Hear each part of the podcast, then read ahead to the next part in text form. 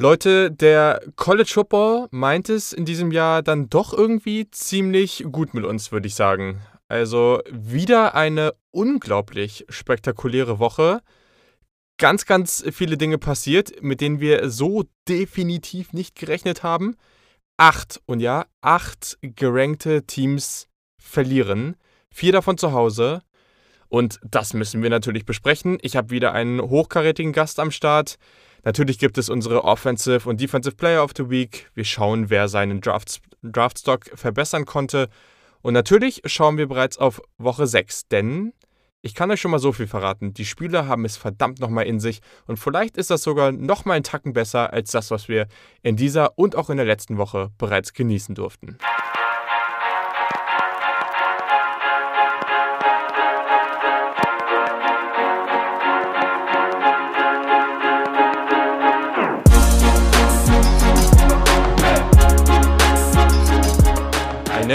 Wunderschönen guten Tag und herzlich willkommen zum Saturday Kickoff Podcast. Wir sprechen heute über die Woche 5 und am Ende auch noch über Woche 6. Also ist wieder sehr, sehr viel Content, den wir heute am Start haben. Und dafür habe ich natürlich auch wieder einen Gast am Start. Der Yannick Politowski ist mal wieder dabei. Sehr schön, dass du dir die Zeit genommen hast. Moin, moin. Selbstverständlich, immer gerne. Schönen guten Abend. Sehr ja, ist tatsächlich stimmt. Also stimmt, heute ist echt ein bisschen später und tatsächlich so mitten in der typischen NFL-Spielzeit nehmen wir jetzt einfach mal auf. Ganz klare Priorität beim College Football, so wie sich das gehört. Und genau, also wenn ihr den Podcast doch irgendwie unterstützen wollt, dann folgt natürlich immer gerne unter @saturdaykick auf Twitter und Instagram. Ihr könnt eine Review schreiben, das, äh, da gab es in, in der letzten Zeit auch einige, das ist sehr, sehr cool. Vielen Dank dafür. Auf Apple Podcast geht das. Und sonst könnt ihr den Podcast supporten oder auch Merchandise kaufen. Das alles könnt ihr einfach mal euch in den Show Notes angucken. Ihr werdet auch, oder ihr findet dort auch das Twitter-Handle von Yannick, at yannick-cbr. Also unbedingt dem Yannick folgen. So. Dann können wir noch für eine andere Sache kurz Werbung machen. Und zwar gibt es jetzt die German College Football Poll. Ich glaube, das ist der Name. Vielleicht ändert sich das auch noch. Aber es gibt auf jeden Fall eine Top 25 von deutschen Menschen über den College Football jede Woche. Janik, was hat es damit auf sich? Ja, das ist so ein bisschen das Äquivalent zu dem, was die Amerikaner ja ganz gerne machen, ähm, die mhm. jede Woche nach dem Spieltag eine äh, gemeinschaftliche Medienrangliste ähm, erstellen, wo dann die 25 besten Teams ähm, der momentanen College-Football-Landschaft aufgeführt werden, was ja nochmal was anderes ist als die College Football Playoff Committee. Mhm. Ähm, ja, und das ich glaube, ich, ähm, verrate da nicht zu viel, wenn ich sage, dass das, äh, von einem Autor eines Buches ins Leben gerufen wurde, äh, der sich das überlegt hat, dass man das ja auch für Deutschland machen könnte. Wir werden das dann genauso machen wie die Amerikaner, dass jeden, äh, Sonntag, ähm, beziehungsweise Montag, ich weiß gar nicht, was da jetzt genau der Zeitplan ist, veröffentlichen und, äh, Mhm. hoffen, dass das ein bisschen Anklang findet hier und ein paar mehr Leute, ähm, dann auch noch dazu bringt, sich für College Football zu interessieren, wenn da jede Woche von ein paar deutschen ähm, Jungs, Mädels, wem auch immer, Sachen gepostet werden, wer dann gerade wie gut ist oder wer dann gerade wie schlecht ist. Ja, auf jeden Fall. Also das finde ich auch irgendwie eine echt coole Geschichte. Es wird so sein, dass es auch einen eigenen Twitter-Account dafür gibt und da wird das dann gepostet. Ähm, ja, Menschen wie du und ich, aber auch viele andere ich sag mal in Anführungszeichen, Experten, College Football-Experten äh, schicken da jeden Sonntag dann ihre Top 25 hin. Das wird dann alles zusammengerechnet und ich, ich weiß gar nicht, wann genau das dann immer kommt. Ich glaube, irgendwie Dienstag oder sowas äh, gibt es dann das Ganze auf Twitter. Wir retweeten das auch alles. Wie gesagt, es wird einen eigenen Twitter-Account dafür geben und dann folgt dem Account auch einfach, dann werdet ihr da immer die neueste Top 25 bekommen. Und ich denke, das ist einfach eine ganz coole Geschichte. So, Jetzt zur Spieltagsreview. Also wir gucken auf dieses Wochenende zurück oder das letzte besser, weil es ist ja, wenn ihr das anhört, schon Montag. Und ja, das war schon pures Chaos. Das kann man schon wieder so sagen. Also all das, was wir erwartet haben von dieser Corona-Saison, das tritt auch irgendwo so ein. Acht gerankte Teams haben verloren, vier davon zu Hause. Und wir sprechen da auf jeden Fall drüber. Anfangen würde ich aber mit einer Partie, die schon ganz spannend war. Vor allem einfach von dem Aspekt her, was man auf dem Spielfeld so beobachten konnte.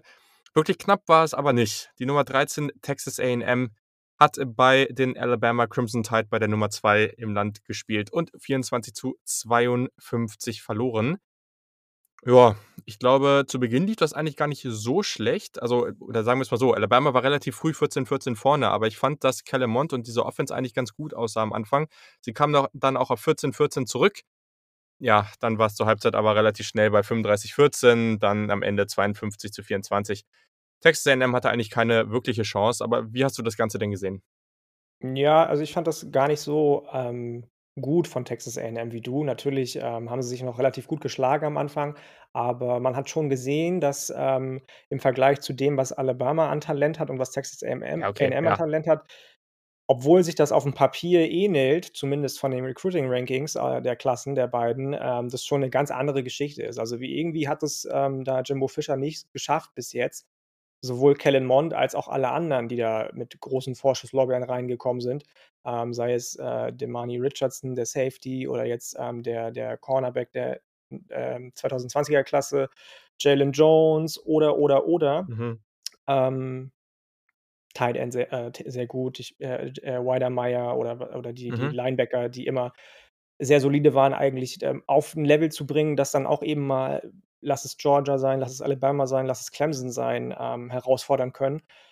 Und das bekommt einfach Nick Saban, das hast du ganz eindeutig gesehen, fand ich, ähm, besser hin. Ja, also, er hat jetzt schon wieder 'n neues Traumduo mit Mac Jones und John Metchie dem 3., ähm, die nahtlos irgendwie in die Fußstapfen von Tua Tagovailoa, äh, steppen zum Beispiel und das ganze Spiel wieder an sich reißen. Natürlich sind die ganzen Draft-eligible Spieler von Alabama wahnsinnig on fire, sei es Alex Leatherwood, sei es Jaylen Waddle, sei es Patrick Surtain, den wir schon mal angesprochen haben im Mhm. Podcast, beziehungsweise du. Ich finde schon, dass das 'n großer, großer Unterschied war und das nicht nur zu Beginn. Also, ich bin habe ja zu Beginn der Saison mal gesagt oder vor der Saison, dass ich glaube, dass, äh, entweder die Texas Longhorns oder Texas A&M ins College Football Playoff kommt. Das war wohl ein zu heißer Hot Take. Ähm, da muss ich wohl langsam Abstand von nehmen, wenn das so bleibt, wie die beiden Mannschaften spielen weiter in der Mhm. Saison. Ähm, also, ich bin da, ähm, total überrascht auf der einen Seite von Alabama, dass sie den den, ähm, Übergang so nahtlos hinbekommen, wie gesagt, von Mac Jones, Mhm. ähm, der von Tua Tagovailoa übernommen hat und auf der anderen Seite einfach echt enttäuscht von Texas A&M, weil natürlich fehlt der Number One Receiver, aber dass du so wenig hinbekommst mit 'nem Quarterback, der eigentlich für die Draft sich ins Rampenlicht spielen will das das fand ich schon traurig. Also, das fand ich echt nicht gut und, äh, bin da deswegen deutlich weniger optimistisch auch zu Anfang gewesen als du. Ja, also, ich meine, letztes Mal, was, äh, ich dann mit Dennis dann noch, äh, gesagt hatte in der Folge, da hatten wir ja eigentlich dann auch damit gerechnet, dass das 'ne relativ einseitige Nummer wird. Das war am Ende auch so. Wie gesagt, ich glaube, das, was wir jetzt letzte Woche gesehen hatten von Kellen Mond, das war jetzt vielleicht schon noch mal 'n Tacken besser. Er hat auch über 300 Passing Yards, 3 Touchdowns. Also, da war schon viel dabei, wo ich sage: „Okay, auch grade über die Mitte in kleine Fenster getroffen.“ Wir sprechen hier aber noch immer für mich jetzt von 'nem Quarterback, der eigentlich viel Talent hat, aber momentan und auch eigentlich in den letzten Jahren nie besser gespielt hat als 'n später, So viel ähm, Talent. Tag Also, äh, Tag wer 3 Pick, hätte wer so. hätte gedacht, dass dass, ähm, ein Mac Jones natürlich spielt er für Alabama, aber dass der so gut spielt Ja. und ein Kellen Mond so inkonstant ist, ja? Genauso ist es Ja. mit Miles Brennan. LSU hat auch gewonnen, war zwar nur Vanderbilt, aber gegen die hat Texas A&M sich ja auch schwer getan die Woche Mhm. davor. Ähm, da sieht man schon ganz, ganz klare Unterschiede, finde ich, allein von der, ähm, Konsis äh, wie heißt das, Konstanz des Quarterbacks. Das Mhm. finde ich bei Kellen Mond immer wieder erschreckend tatsächlich, dass der wirklich am an einem Tag spielt, als wäre er der beste, ähm, Quarterback, der jemals im College gespielt hat. Und am nächsten Tag denkst du dir, wenn der von irgendeinem Team recruited wird, das auf FCS-Level spielt oder, ähm, äh, Division-2-Level, dann macht das Team was falsch, ja? Ähm, das finde ich schon immer immer komisch irgendwie mit dem. Ja, ist schon was dran, definitiv. Also und, ähm, du hast natürlich auch recht, ne? Also, Alabama ist sicherlich mit Clemson das Team, was sich bisher überhaupt keine Blöße gegeben hat und die rasten völlig aus. Mac Jones hast du schon angesprochen, 435 Yards, 4 Touchdowns, 1 Interception.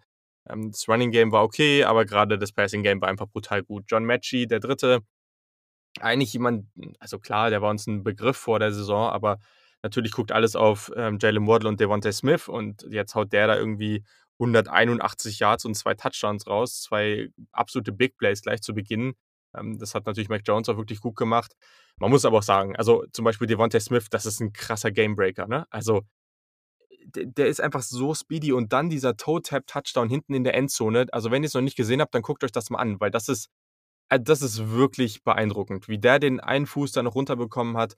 Diese Balance und alles, das ist wirklich, wirklich toll. Und ja, Jalen Waddle müssen wir eigentlich gar nicht mehr viel zu sagen. Ähm, dieser Double Move, den er bei seinem einen Touchdown rausgehauen hat, da gibt es einfach überhaupt nichts gegen zu machen. Und deswegen wird es ganz, ganz schwer sein, dieses Jahr diese Alabama Offense zu stoppen. Und ich glaube, so viel mehr muss man gar nicht mehr dazu sagen, weil die Defense war auch über weite Strecken ziemlich gut und vor allem haben einige Freshmen da sogar sehr, sehr überzeugen können. Und das macht natürlich nicht besonders viel Hoffnung für den Rest im College Football. Genau. Sonst, hast du noch irgendwas zum Spiel? Nö, also ich habe alles schon gesagt, was ich sagen wollte. Du hast ähm, auch noch, glaube ich, vieles gesagt, was wichtig und richtig war. Ich kann nur noch mal sagen, dass ich von Alabama begeistert bin. Gar keine Frage. Da sind auch viele Spieler noch mal zurückgekommen für ein letztes Jahr, aber ähm, trotzdem musst du ja immer den Quarterback, der das Spiel leitet, ersetzen können. Das klappt mit Mac Jones mhm. wunderbar. Texas A&M für mich bis jetzt ähm, eine der negativen Überraschungen der Saison.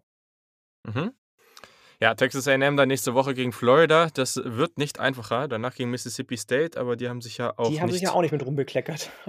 Genau das wollte ich gerade sagen. Das trifft es sehr, sehr gut, wie ich finde. Aber naja, also da kommen wir vielleicht noch später kurz zu. Aber genau, also ich glaube Texas A&M, da muss man sich nicht mehr so große Hoffnung machen. Und bei Alabama bin ich mir nicht so sicher, wer die jetzt einfach so schlagen könnte. Da sehe ich gerade nicht so viele Teams. Ein Team, über das wir fast alle das auch gedacht haben, dass die in der eigenen Conference nicht so einfach zu schlagen sind, ja, die haben jetzt schon die zweite Partie in Folge verloren. Die vor, der, vor dem Wochenende Nummer 18 Oklahoma verliert gegen die Iowa State Cyclones 30 zu 37. Brock Purdy Nation hat zugeschlagen. Vor diesem Spiel hat Iowa State 24 Spiele in Folge zu Hause gegen Oklahoma verloren. Das letzte Mal war 1960. 1960 ja. Das ist krank. Wahnsinn. Das ist krank. Das ist das erste Mal seit 1998, dass, äh, dass Oklahoma 0 und 2 in die Big 12 startet. Klar, sie hatten suspendierte Spieler, Wide Receiver Treasure Bridges, äh, Defensive End Ronnie Perkins, der potenziell nächste Woche zurückkommen könnte. Und Running Back Ramondre Stevenson, Nächste Woche auch übrigens ganz, ganz wichtig. Da spielen sie gegen Texas, der Red River äh, Shootout. Also sehr, sehr, sehr, sehr spannende Partie dann auf jeden Fall. Aber ich glaube, am Ende lag es doch einfach an den unglaublich nicen schwarzen Jerseys von Iowa State, oder? Ja, auf jeden Fall, auf jeden Fall. Also an Spencer Rattler, auch wenn ich nicht sein größter Fan bin, hat es nicht gelegen. Der hat ein richtig gutes Spiel gemacht, ja. wie ich fand. Ähm, der hat definitiv keine Schuld daran, dass Iowa State Oklahoma geschlagen hat. Aber dann kam eben auch dazu, wie du schon gesagt hast, dass Iowa State erstmal die wahnsinnig schönen Jerseys anhatte und dann zweitens auch sich nicht viel Butter hat vom Brot nehmen lassen. Alles das, was sie an Punkten holen konnten, haben sie eigentlich relativ solide runtergespielt. Ähm, die Def Defensive von Oklahoma ist, also weiß ich nicht, das war ja noch nie deren Prunkstück, aber mhm. letzte Woche sah sie schon relativ schlecht aus gegen Kansas State. Diese Woche weiß ich nicht, genauso. Also 65 Yard Touchdown im, ich glaube, es war das dritte Viertel, ähm, nach einer, ich glaube, es war nach einer irgendeiner Strafe, die, die Oklahoma bekommen hat, die dann den Cyclones zum 23-20 verholfen hat.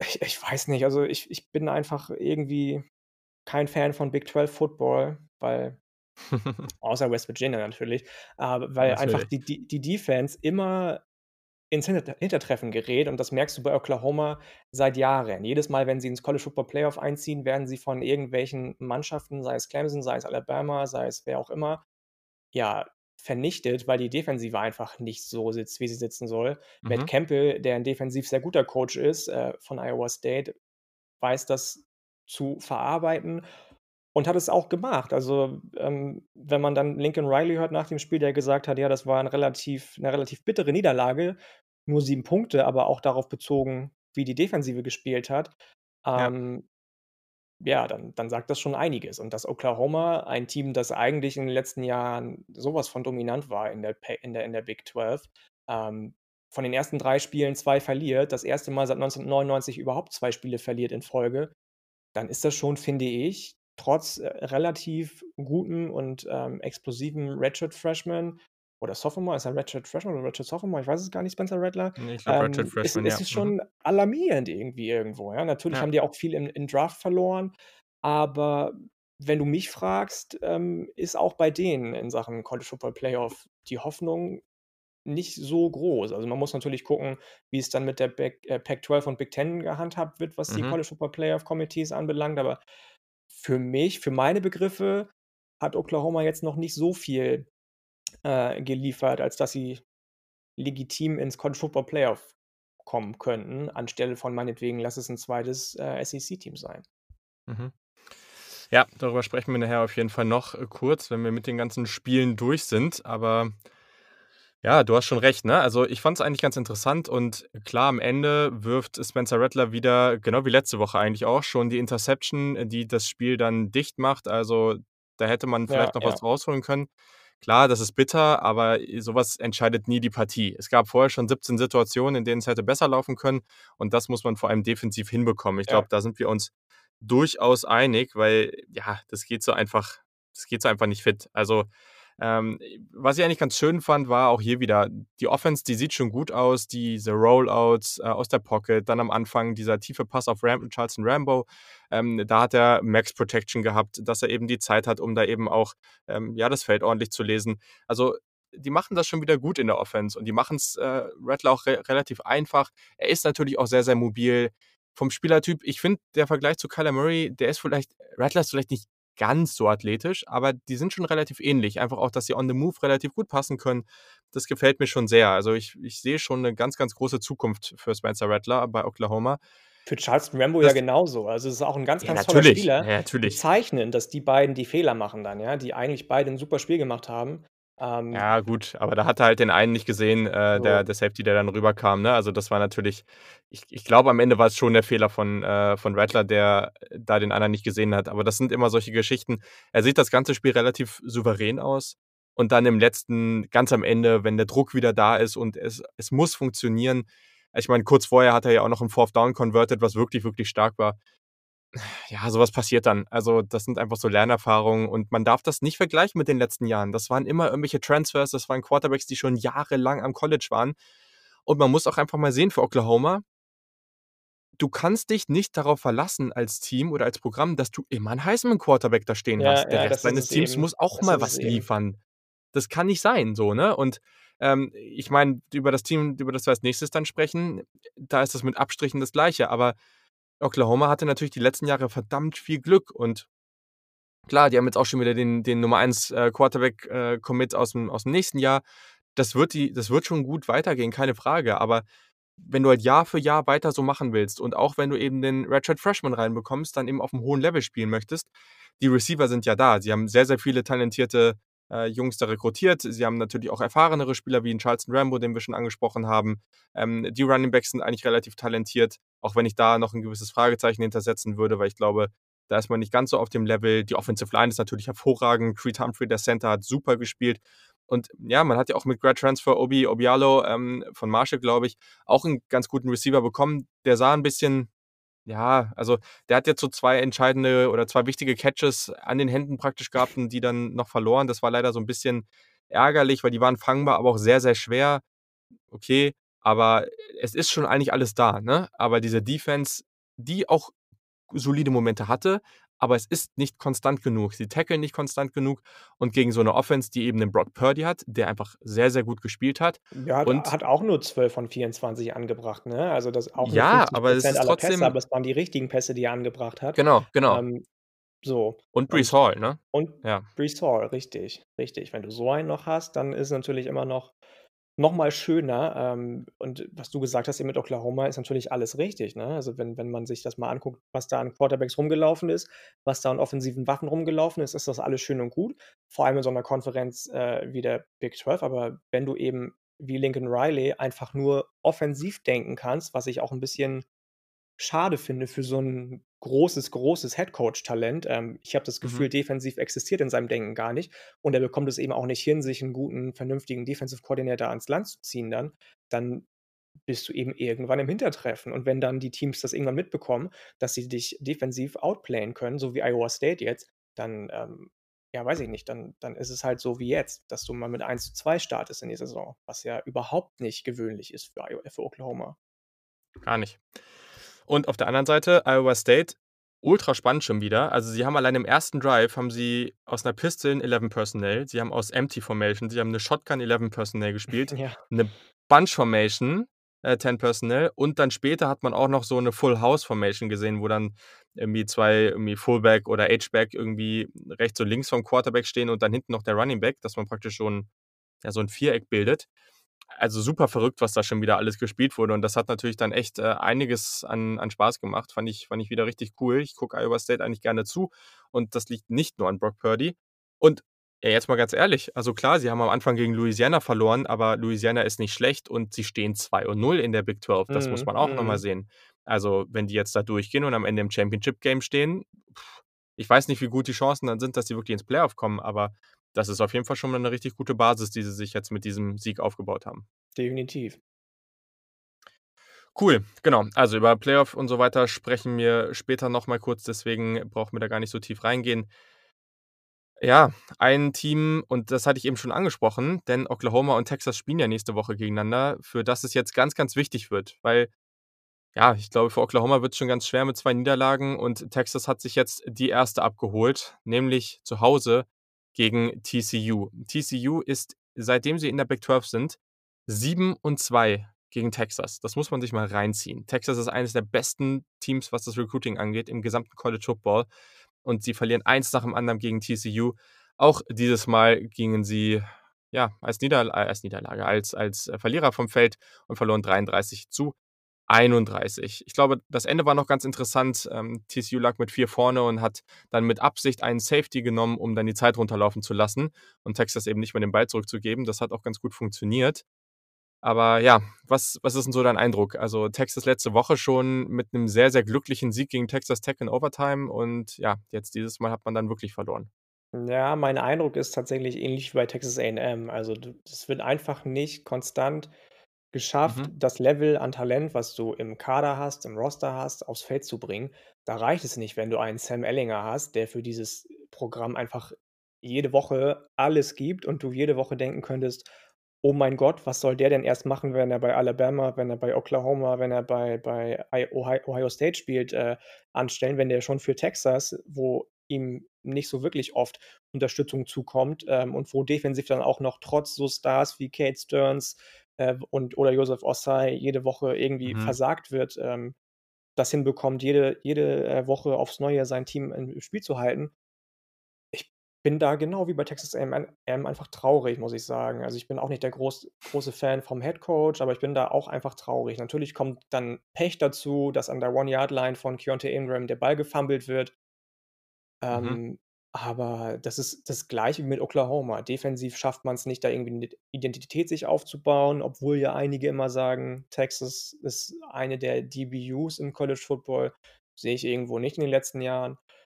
Und wenn dann eben nur einer da ist, der konstant Leistung bringt, dann reicht es eben nicht gegen so Teams wie TCU, die im Kollektiv funktionieren, genauso wie Iowa State, die 'n Head Coach haben, der seit Jahrzehnten da erfolgreiche Arbeit leistet, ähm, die 'n Quarterback haben, der, ähm, jetzt doch spielt und 'n Wahnsinnsspiel gemacht hat. Also, ich habe sehr, sehr gerne Max Duggan zugeguckt gestern.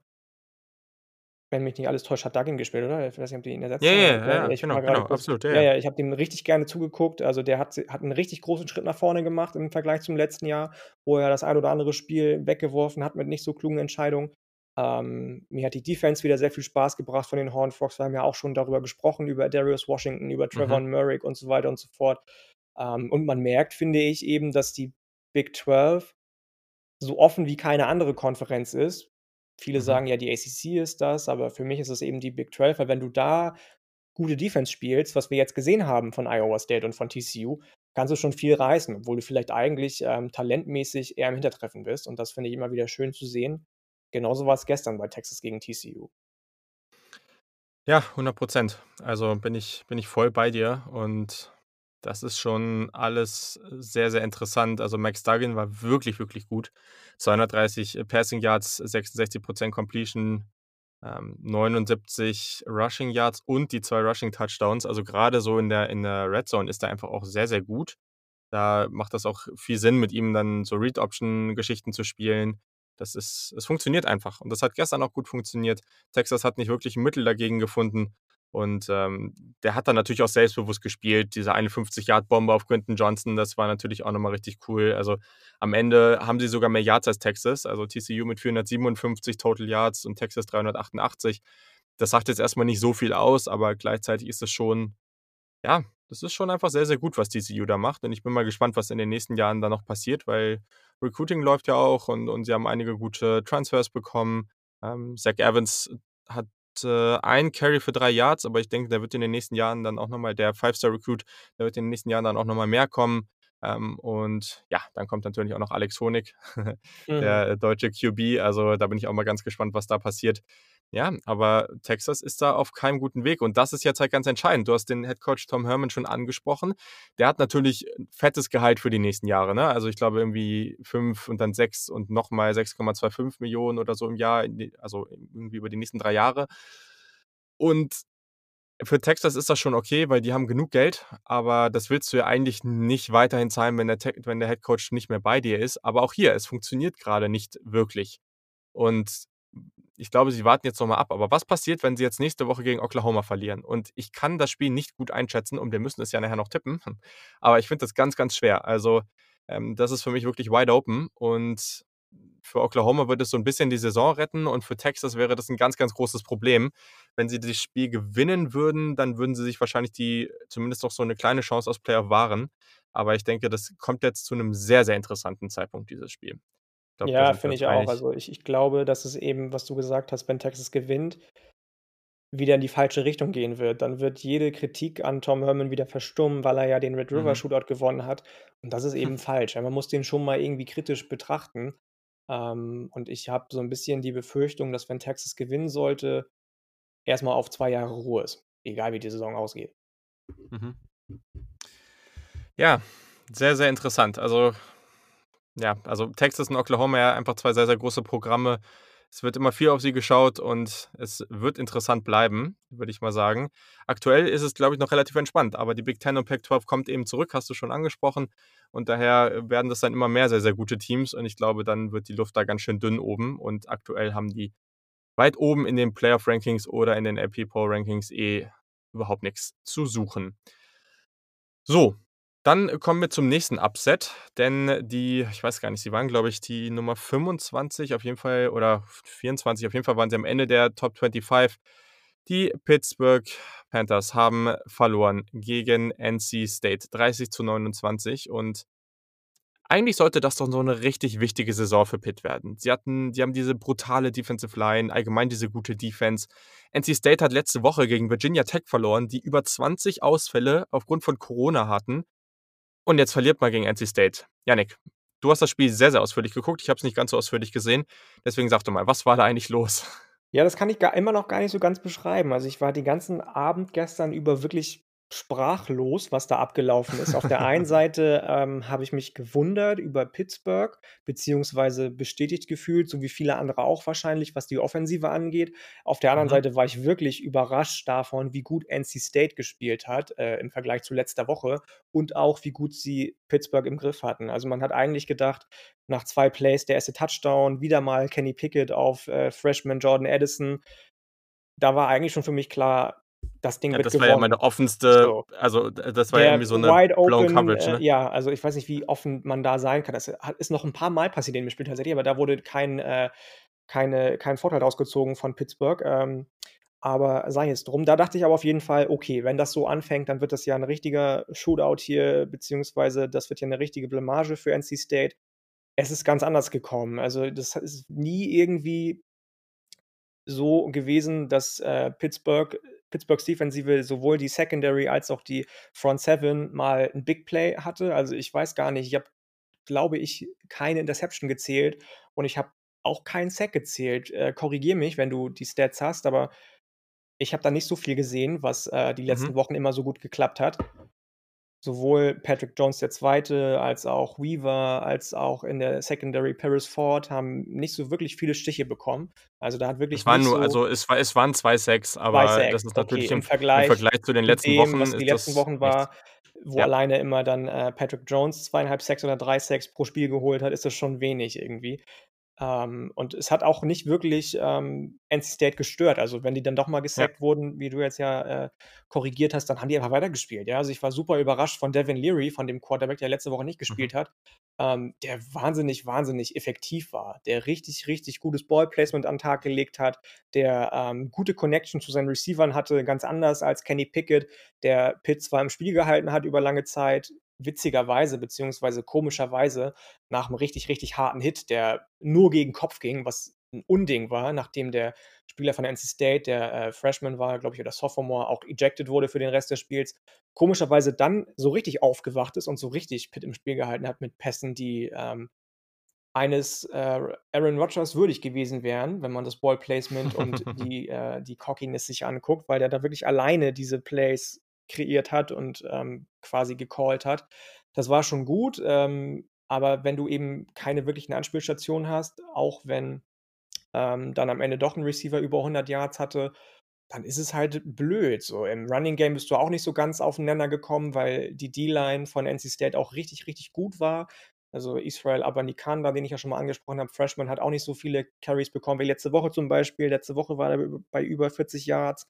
Diese Woche sah das nicht ganz so gut aus. Am Ende des Spiels war es dann relativ bitter, dass erst mal 'n Touchdown nicht gegeben wurde. Ja, danach hat dann Kenny Pickett mit 'nem Quarterback-Sneak auch 'n Touchdown geholt, aber der Touchdown war so offensichtlich. Ich glaube, wenn der gegeben wurde statt des Quarterback-Sneaks, dann wäre es noch mal in 'ne andere Richtung gegangen und dann, ähm, ja, weiß ich nicht, dann hast du halt eben die das Pech, dass dass, äh, NC State, ich glaube, weiß ich gar nicht, 'ne Minute vor Schluss noch mal den Ball bekommt und den Mhm. Touchdown macht und, ähm, bei bei Pittsburgh dann eben nichts mehr passiert, weil Pat Narduzzi einfach 'n offensives weiß ich nicht, Nichtsnutz ist, ähm, keinen keinen guten Offensive Coordinator, der den der die die Niederlage auch Ja. auf seine Kappe genommen hat und er selbst auch nicht so viel Ahnung von, äh von von Offensive hat.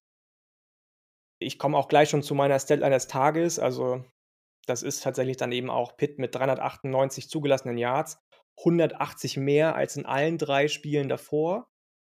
Das will schon irgendwie was Ähm, heißen. ja. Ähm, Krass. das fand ich schon heftig. Viele, viele Penalties, die super unnötig waren und irgendwie auch Mhm. mich überrascht haben, weil die letzten Wochen eben so souverän aussahen von der Defense. Allein in der 1. Hälfte hast du 85 Yards Penalties bekommen, was schon krass ist. Also, das habe ich so auch noch nicht Definitiv, erlebt. ja. Allgemein Ja. soll's ja le gestern relativ viele Penalties in vielen Spielen gegeben haben, aber bei Mhm. Pitt gegen, ähm, NC State klar, ich habe es geguckt, aber da ist es mir schon ganz besonders aufgefallen und das, ähm, hat mich irgendwie traurig gemacht und auch nicht besonders zuversichtlich ge gestimmt, ähm, für das Spiel nächste Woche, über das wir noch sprechen, wahrscheinlich gegen Boston College, die auch 'ne Mhm. sehr, sehr gute Runde spielen bis jetzt und auch gegen NC äh, North Carolina noch gut, ähm, sich im Spiel gehalten Mhm. haben, bis auf die Pick 2 dann, die ja auch nicht so häufig ist nach, äh, 'ner Mhm. Two-Point-Conversion.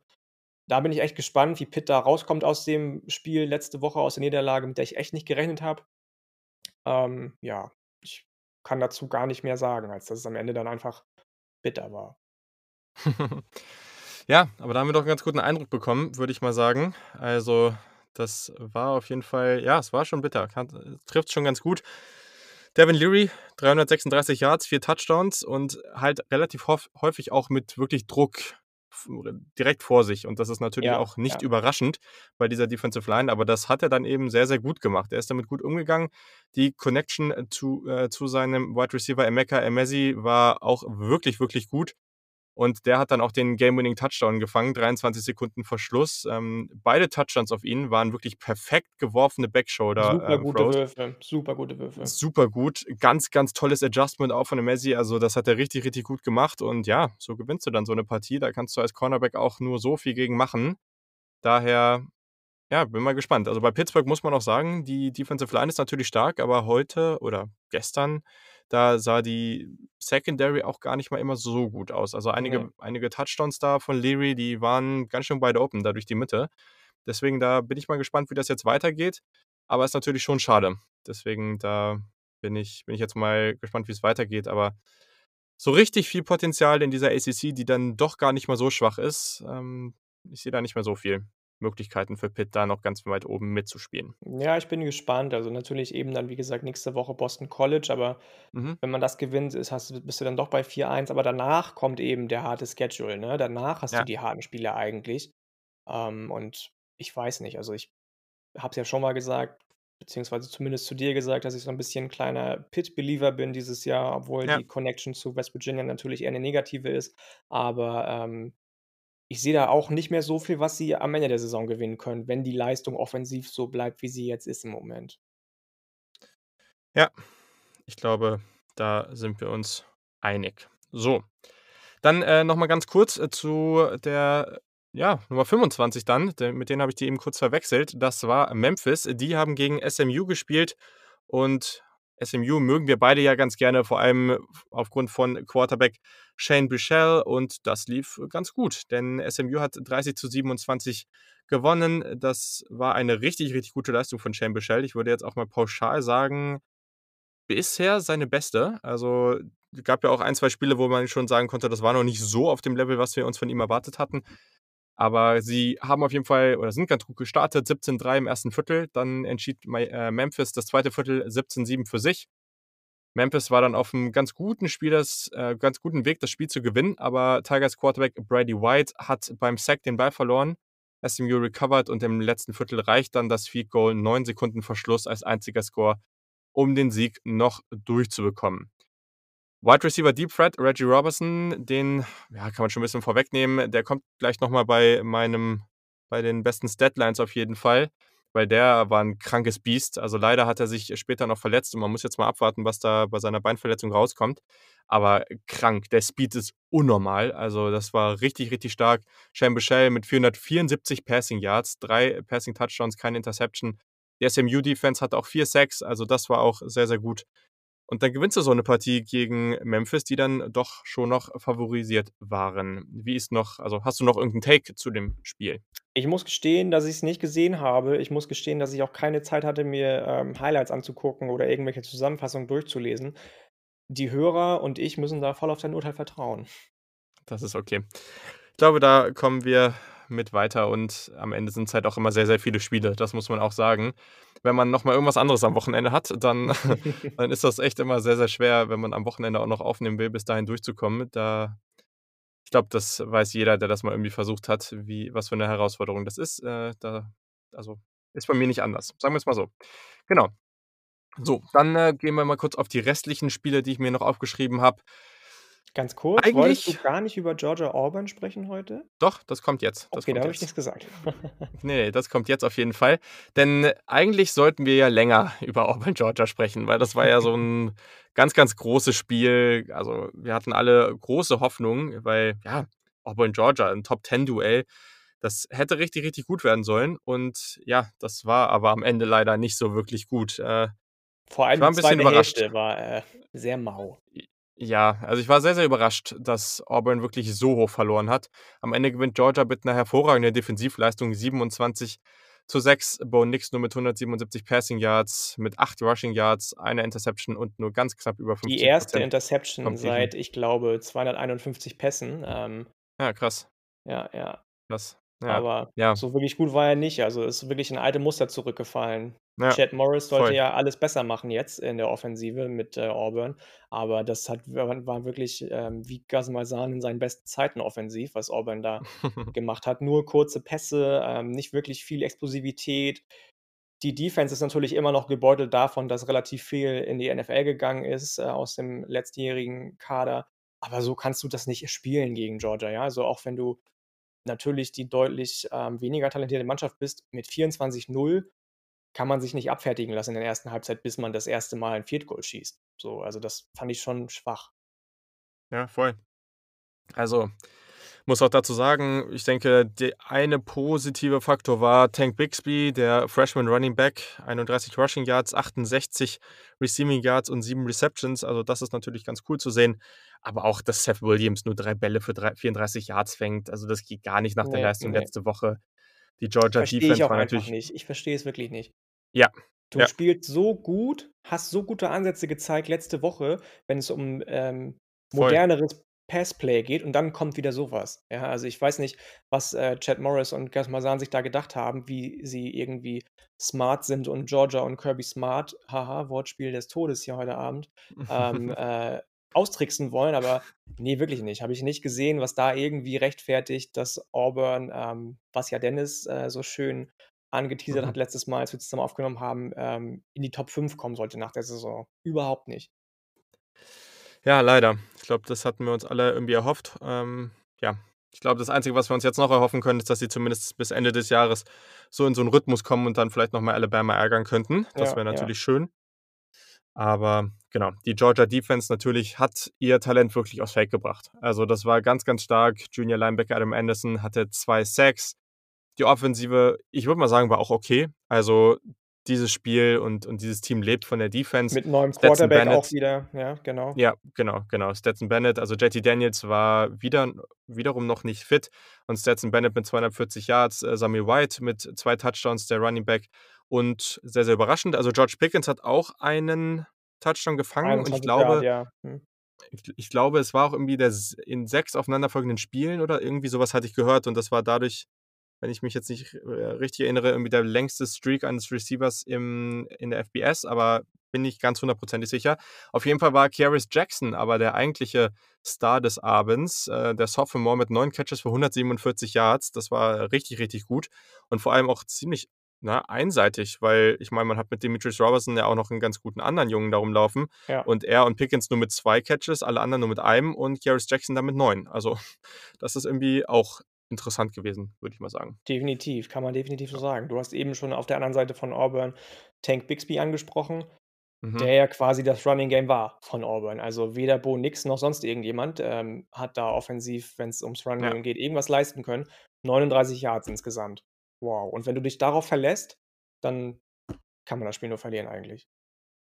Voll. Also, viel mehr müssen wir, glaube ich, echt nicht dazu sagen. Also, Ne. ich hatte mir eigentlich erhofft, dass wir Gegenteil, hier 'n spannenderes Gegenteil. Spiel bekommen, aber das, äh ja, das war nicht besonders toll alles. Das muss man jetzt einfach Ja, so es sagen. setzt halt auch fort Entschuldigung, es setzt halt auch die Auburn-Serie in Anführungsstrichen gegen Georgia fort, Ja. ne? 37 Ja. Punkte in den letzten 4 Spielen insgesamt gegen Georgia, das ist schon traurig. Also, da lassen sie sich gegen, äh, Alabama meistens, ähm, mehr einfallen.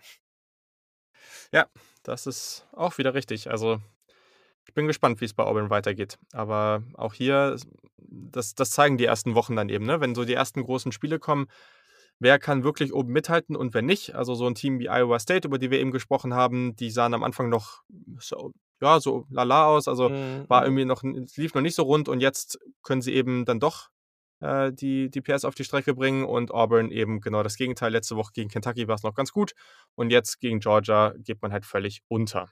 Na ja, noch ist die Saison lang und die Tigers können da auf jeden Fall noch einiges rausholen. Das kann man noch mal dazu sagen.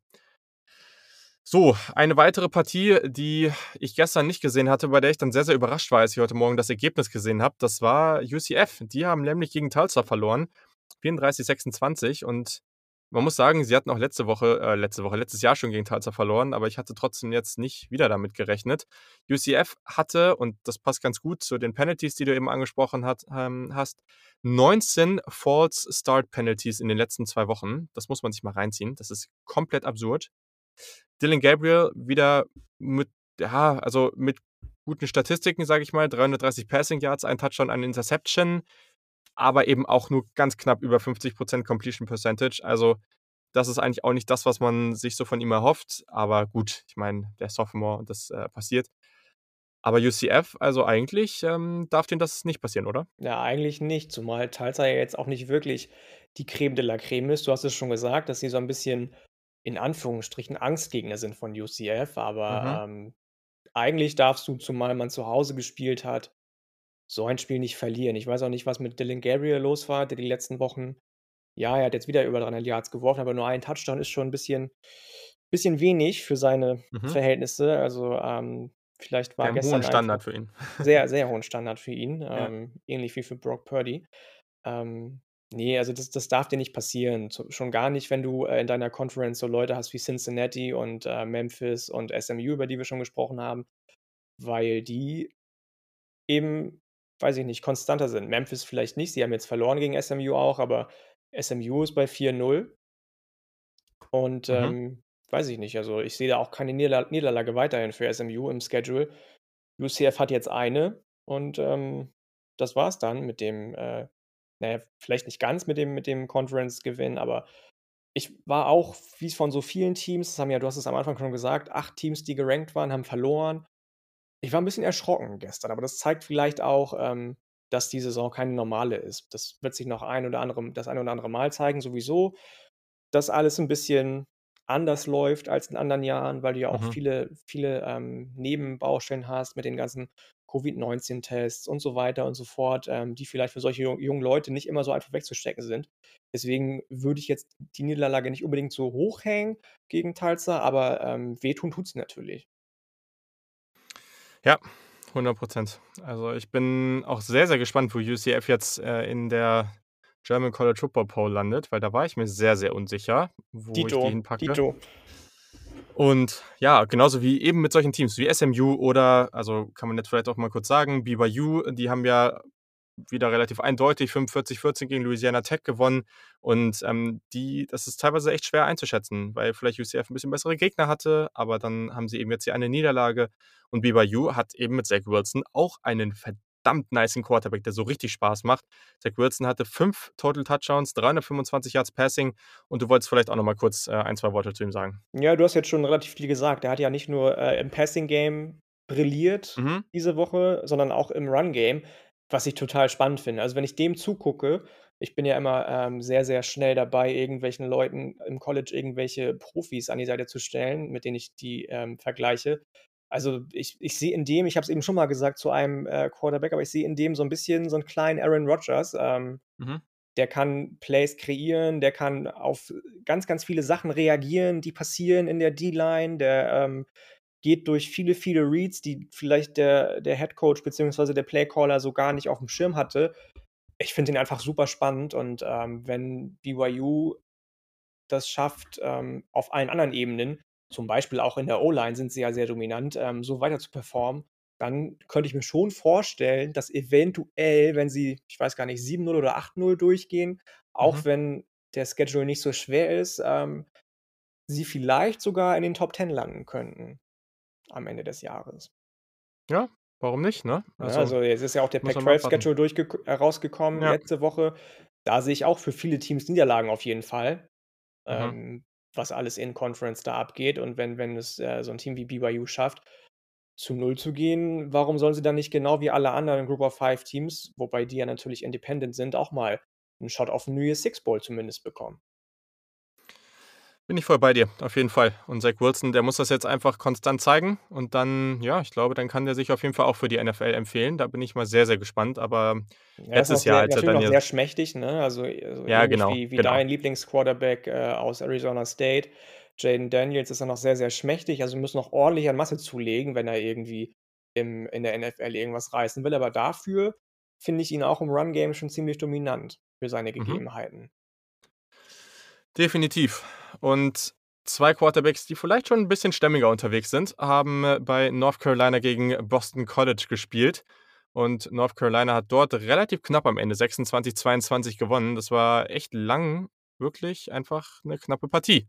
Und das hat sich dann am Ende auch nicht mehr so wirklich verändert, aber UNC konnte die Partie dann siegreich gestalten. Sam Howell, fand ich sehr, sehr interessant in dieser Partie. Gute und schlechte Momente, aber das war sehr, sehr interessant. Und auf der anderen Seite Phil Jurkovec, der, äh, Transfer von Notre Dame, der jetzt bei Boston College spielt. Also, der hat auch einiges Vielversprechendes gezeigt. Wie war denn dein Er Eindruck von bringt dieser mir Partie? total viel Spaß. Also, du hast jetzt hast es schon gesagt, mir bringt Jurkovec viel Spaß. Ich mag Sam Howell sowieso, aber der war 'n Jo. bisschen bisschen weird, äh, gestern. Also, der hat da einige Bälle angebracht beziehungsweise eben nicht angebracht, die man so eigentlich nie werfen darf.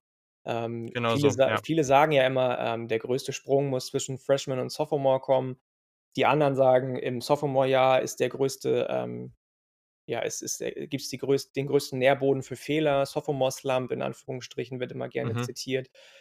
Sehe ich bei ihm bis jetzt nicht. Also, die letzten Wochen waren natürlich von ihm auch wieder sehr dominant. Er hat Glück, dass seine Receiver wieder da sind, seine Running Backs wieder da sind. Aber gestern war's schon 'n bisschen bisschen seltsam. Ich weiß nicht, ob ihm die 3 Wochen Pause zwischendurch so 'n bisschen geschadet haben. Äh, North Carolina hat ja lange, lange nicht gespielt und Mack Brown hat ja auch gesagt: „Leute, das ist jetzt für uns wieder wie das 1. Spiel der Saison.“ Das hat Genau, man auch ja. gesehen, fand ich, dass sie 'n bisschen aus'm Rhythmus waren, ähm, den sie eigentlich sich in den letzten Wochen aufgebaut hatten.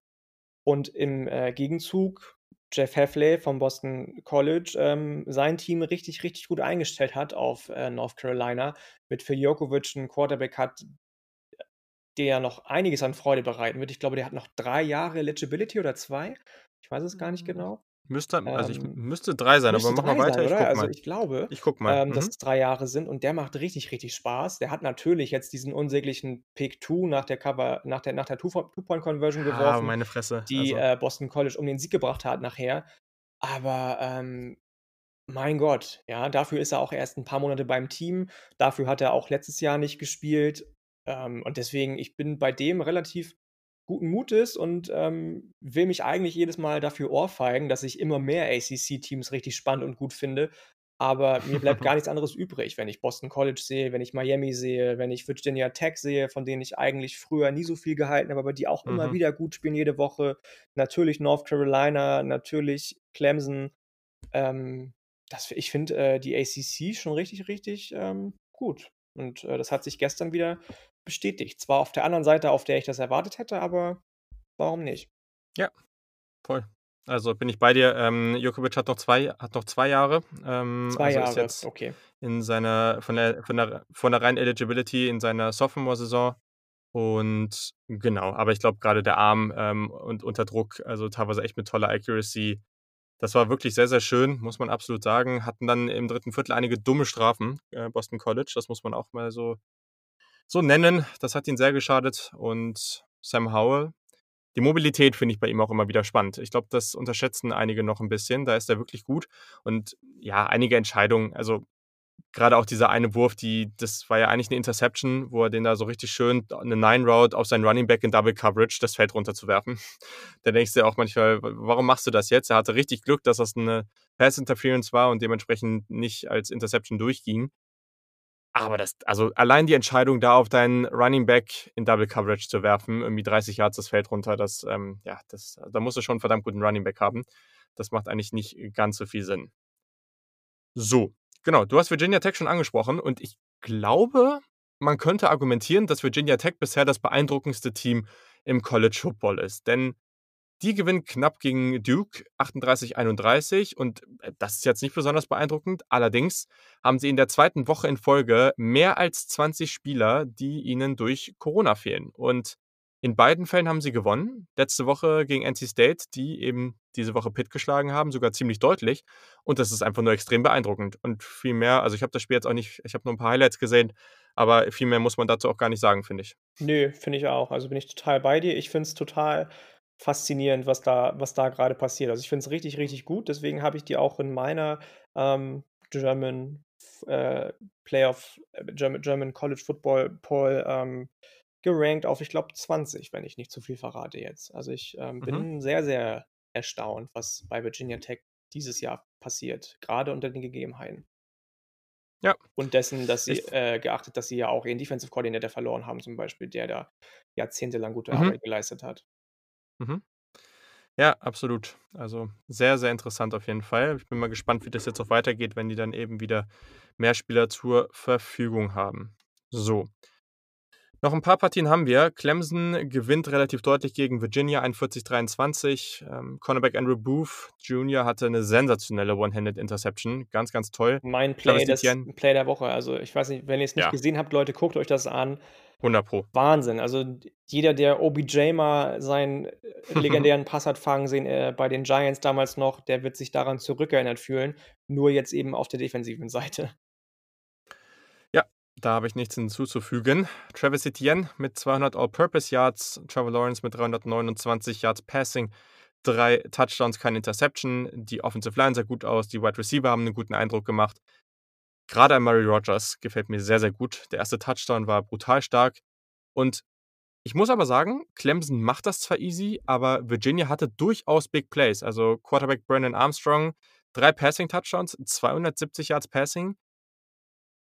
Clemson ist schon sehr, sehr gut, keine Frage. Aber also, man es gibt auch schon Möglichkeiten, gegen die 'n bisschen was, äh, aufs aufs Board zu bringen. Und deswegen bin mal gespannt, wie das so weitergeht. Es Aber ist gleichzeitig ist diese bisschen Offense auch sehr gut. genau, es ist so 'n bisschen wie eben angesprochen in der Big 12, habe ich das Gefühl. Also, so Mhm. langsam merken die die anderen Teams in der ACC, wie sie Clemson doch mal wehtun können. Und, ähm, wenn Clemson sich darauf zu lange ausruht, was ich nicht glaube bei Dabo Swinney, aber es kann ja sein, dann, ähm, wird's für die auch ähnlich schwierig, eventuell mal wie für Texas oder, ähm, Texas A&M oder, äh, Oklahoma. Aber, ähm, das glaube ich tatsächlich nicht. Dafür ist Dabo Swinney dann doch zu zu abgekocht, möchte ich sagen. Ja, das würde ich auch so sagen. Genau. Dann hat, äh, LSU nach 'nem tollen Sieg oder ne, andersrum, äh, Mississippi State nach 'nem ganz tollen Sieg gegen LSU jetzt, äh, ja, schon überraschend gegen Arkansas verloren. Die sahen letzte Woche gegen Georgia in der ersten Halbzeit ganz gut aus, aber das darf Mississippi State so eigentlich nicht passieren. Ähm, ja, gut, genau. Und jetzt, um 'n bisschen schneller durchzukommen, vielleicht hast du noch einen Take zu Ole Miss gegen Kentucky, weil das war natürlich so 'ne Partie, 2 Teams, die wir ganz gerne mögen. Dann dazu noch 42, 41 nach Overtime. Matt Corral war wieder mal brutal brutal stark, also einer der spannendsten QBs im gesamten College Football. 3 Running Backs bei Kentucky haben über 100 Rushing Yards gehabt. Asim Rose hat äh, hat mal wieder 'ne Runde zu früh gefeiert, den Ja, Ball genau. den Ball den Ball fallen gelassen und dann Das danach 2. Woche in Folge jetzt. Also, ich Ja, ja. Und im nächsten Play, der hatte ja dann an der Ein-Yard-Linie noch den Chance die Chance zum Touchdown zu laufen, hat er dann den Ball gefummelt. Das darf dir so nicht passieren. Am Ende, ja, in in Overtime ist es dann so, dass Kentucky den Touchdown macht, den PAT verschießt. Und dann gab's 'n ganz, ganz tollen Play-Call für Wide Receiver Elijah Moore von Ole Miss. Der kommt ins Backfield, geht dann noch mal in die andere Richtung raus in die Flat und Matt Corral findet ihn dort relativ easy. Dann der Extrapoint ist good und Ballgame. Also, sehr, sehr Davor ja spannende auch Partie auf schon. jeden Wir haben Fall, ja ziemlich gestern cool. noch drüber gesprochen, davor ja auch schon von Lane Ja. Kiffin, der Total, Move, äh, im äh, zur Third Down Conversion John Rhys Plumlee zu bringen, ähm, der dann einfach rennt für die Third Down Conversion und danach wieder Matt Corral aufs Feld zu bringen. Ich habe es schon mal gesagt, Lane Kiffin ist oder war Joe Brady, bevor es Joe Brady gab. Ich bin 'n großer, großer Fan von Lane Kiffin, das bleibt so. Und du hast nach einem Take noch gefragt vorhin, ähm, sowohl Ole Miss als auch Kentucky keine Pass Defense gefühlt. Mhm. Ähm, und 2. Take, ich sage nur Matt Corral und Jonathan Mingo, Doppelpunkt, Lit Ausrufezeichen. Also, die machen mir richtig, richtig viel Spaß bis jetzt. Jonathan Mingo, 'n wahnsinnig toller Outside Receiver, sehr, sehr physisch, der mich, äh, so 'n bisschen an, ähm, A.J. Brown auch erinnert, der zwar eigentlich Slot gespielt hat bei Ole Miss, aber vom Körperbau her ist er ähnlich, ähm, stark jetzt schon dafür, dass er auch nur Sophomore ist. Die werden noch viel, viel Freude bereiten für Ole Miss, glaube ich. Die sind beide erst Sophomores, habe ich grade schon gesagt und, ähm, mit denen wird Lane Ja. Kiffin noch viel Freude haben. Definitiv. So, durch die letzten Spiele gehe ich jetzt mal schnell durch und dann darfst du dir am Ende ein Spiel aussuchen von denen, um noch einen Take dazu rauszuhauen, damit wir jetzt nicht mehr allzu viel Zeit für den ganzen Kram hier brauchen. Florida gewinnt, äh, wieder relativ deutlich, dieses Mal gegen South Carolina. Die Offense ist definitiv for real. 38, 24, auch wenn sich, äh, ja, South Carolina Head Coach Will Muschamp das Time-Management und so weiter, das Field Goal schießen, wenn man 38, 14 hinten liegt, ähm, das war alles irgendwie 'n bisschen merkwürdig, aber gut. Baylor verliert gegen West Virginia nach doppelter Overtime, ähm, mit 'nem Score von 27:21. Also, Ganz gab grausames auch Spiel. nicht Ganz, ganz ja, grausames gab auch Spiel. e echt nicht viele Punkte dabei. Ne. Ähm, Kansas State gewinnt nach dem Upset gegen Oklahoma letzte Woche auch gegen Texas Tech, 31, 21. Der kleine Running Back Deuce Vaughn war letztes Wo letzte Woche schon super und hat diese Woche schon wieder fast zu 200 All-Purpose Yards und 2 Touchdowns aufgelegt. Florida State hat es geschafft. Sie haben gewonnen. Glückwunsch an Dennis. Dieses Mal gegen das sensationelle Programm von Jacksonville State, ein FCS-Programm, 41, 24. Ja, das war Man muss aber natürlich auch noch schon wieder ja, mach du mal. Genau, man muss natürlich auch erwähnen, dass sie 14:0 hinten lagen. Mhm. Ohne das, äh, wäre dieser Podcast nicht komplett. Und am Ende natürlich noch mal kurz LSU erwähnen, denn die haben jetzt auch gewinnen können. Sie haben Vanderbilt mit 41:7 sehr, sehr elegant und souverän geschlagen. Miles Brennan mit 337 Yards Passing, 4 Touchdowns. Running Back John Emery sah gut aus. Terrence Marshall erneut mit 2 Touchdowns.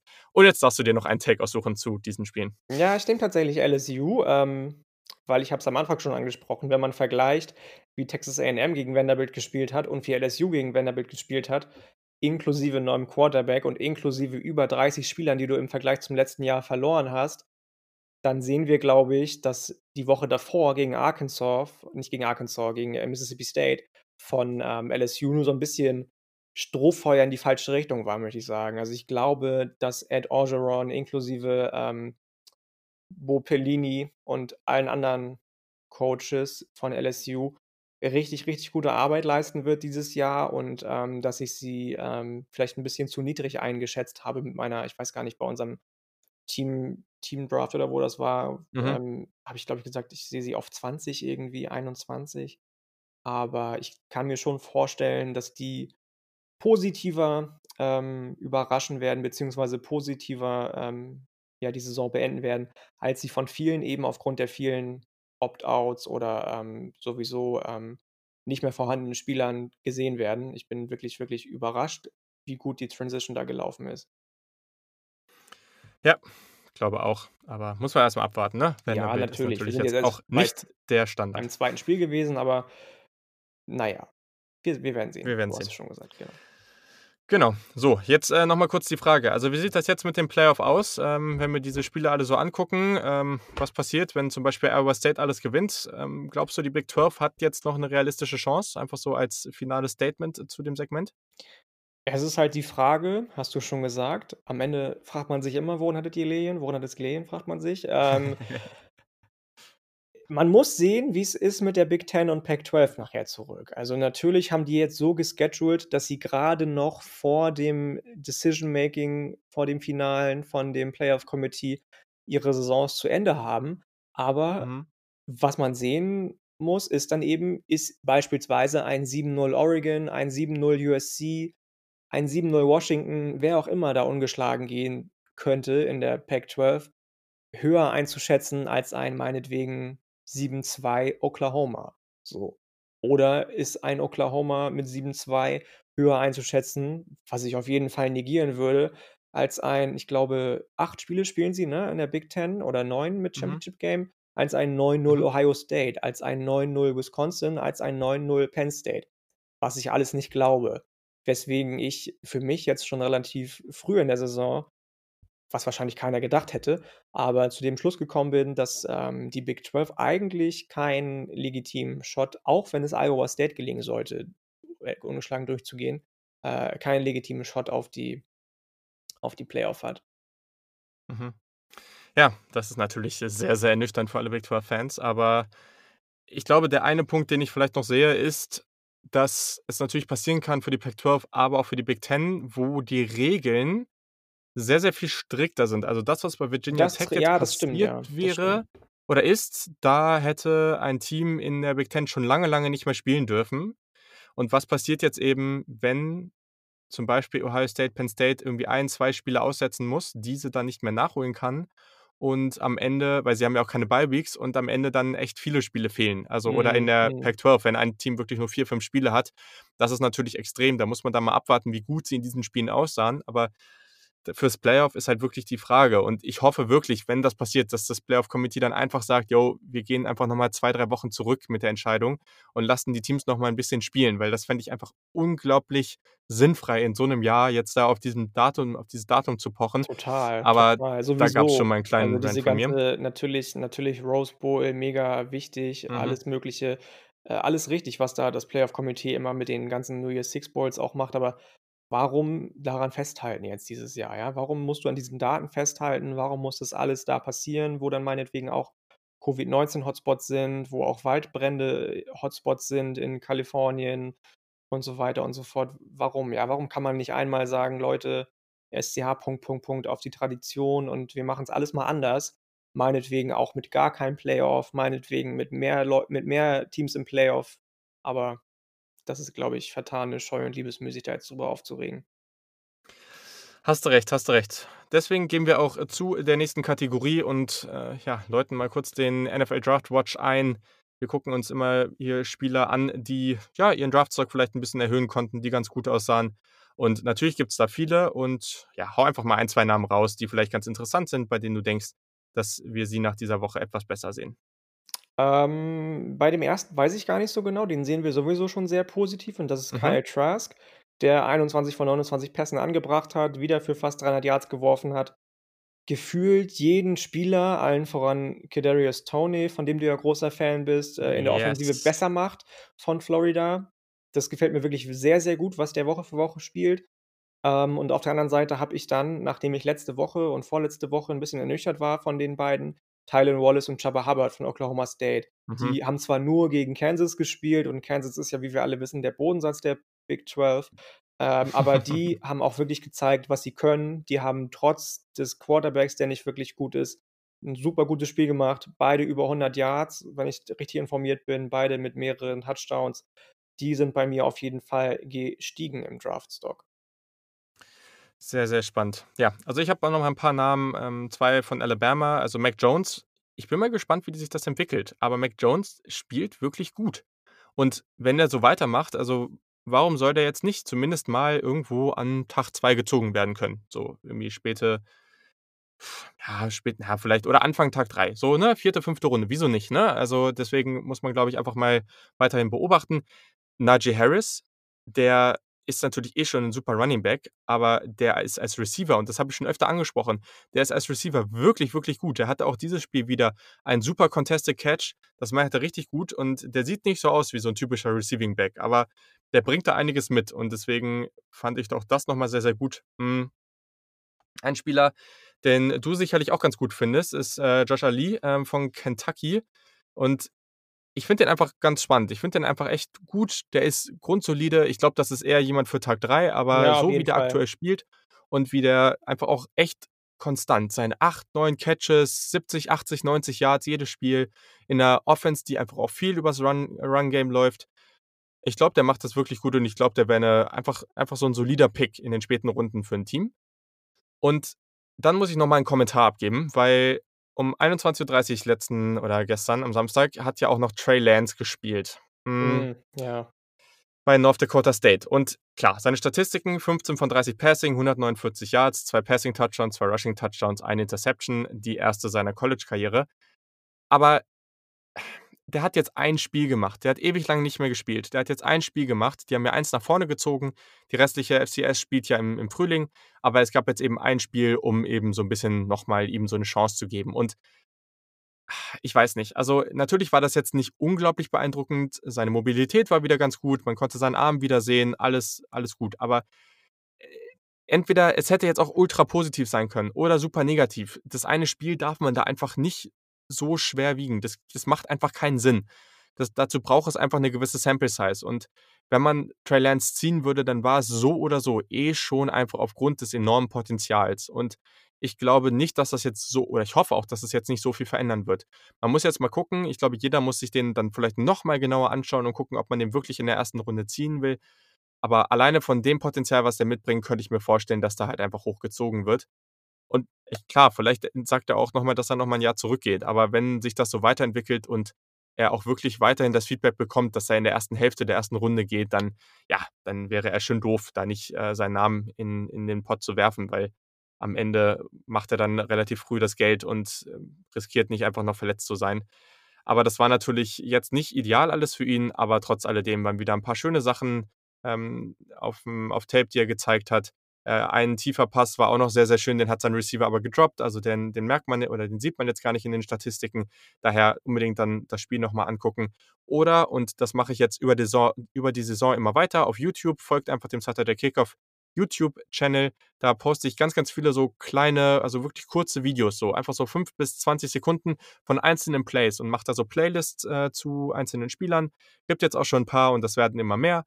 Und zu Trey Lance werde ich das auch safe noch machen. Ähm, und ja, auch dann in den nächsten Wochen irgendwie mit einigen der Highlights und sicherlich auch der Lowlights aus dieser Partie. So. Genau. Dann haben wir das eigentlich auch. Ähm, oder wolltest du auch noch was zu Trey Lance sagen? Nö, also ich bin da, bin da total bei dir. Nö, da habe ich keine, keine Tags mehr zu. Okidoki. Ja, dann haben wir noch ein paar Statlines, bevor wir zu unseren Offensive und Defensive Playern of the Week kommen. Ähm, ich hatte ja SMU Wide Receiver Reggie Robertson eben schon angesprochen. Der hatte Mitte zweite Viertel 182 Yards und zwei Touchdowns. Am Ende hatte er fünf Catches für 243 Yards und zwei Touchdowns. Der erste Spieler seit 25 Jahren, der über 240 Yards mit fünf oder weniger Receptions hat. Wahnsinn. Also ganz, ganz stark. Der Speed ist abnormal.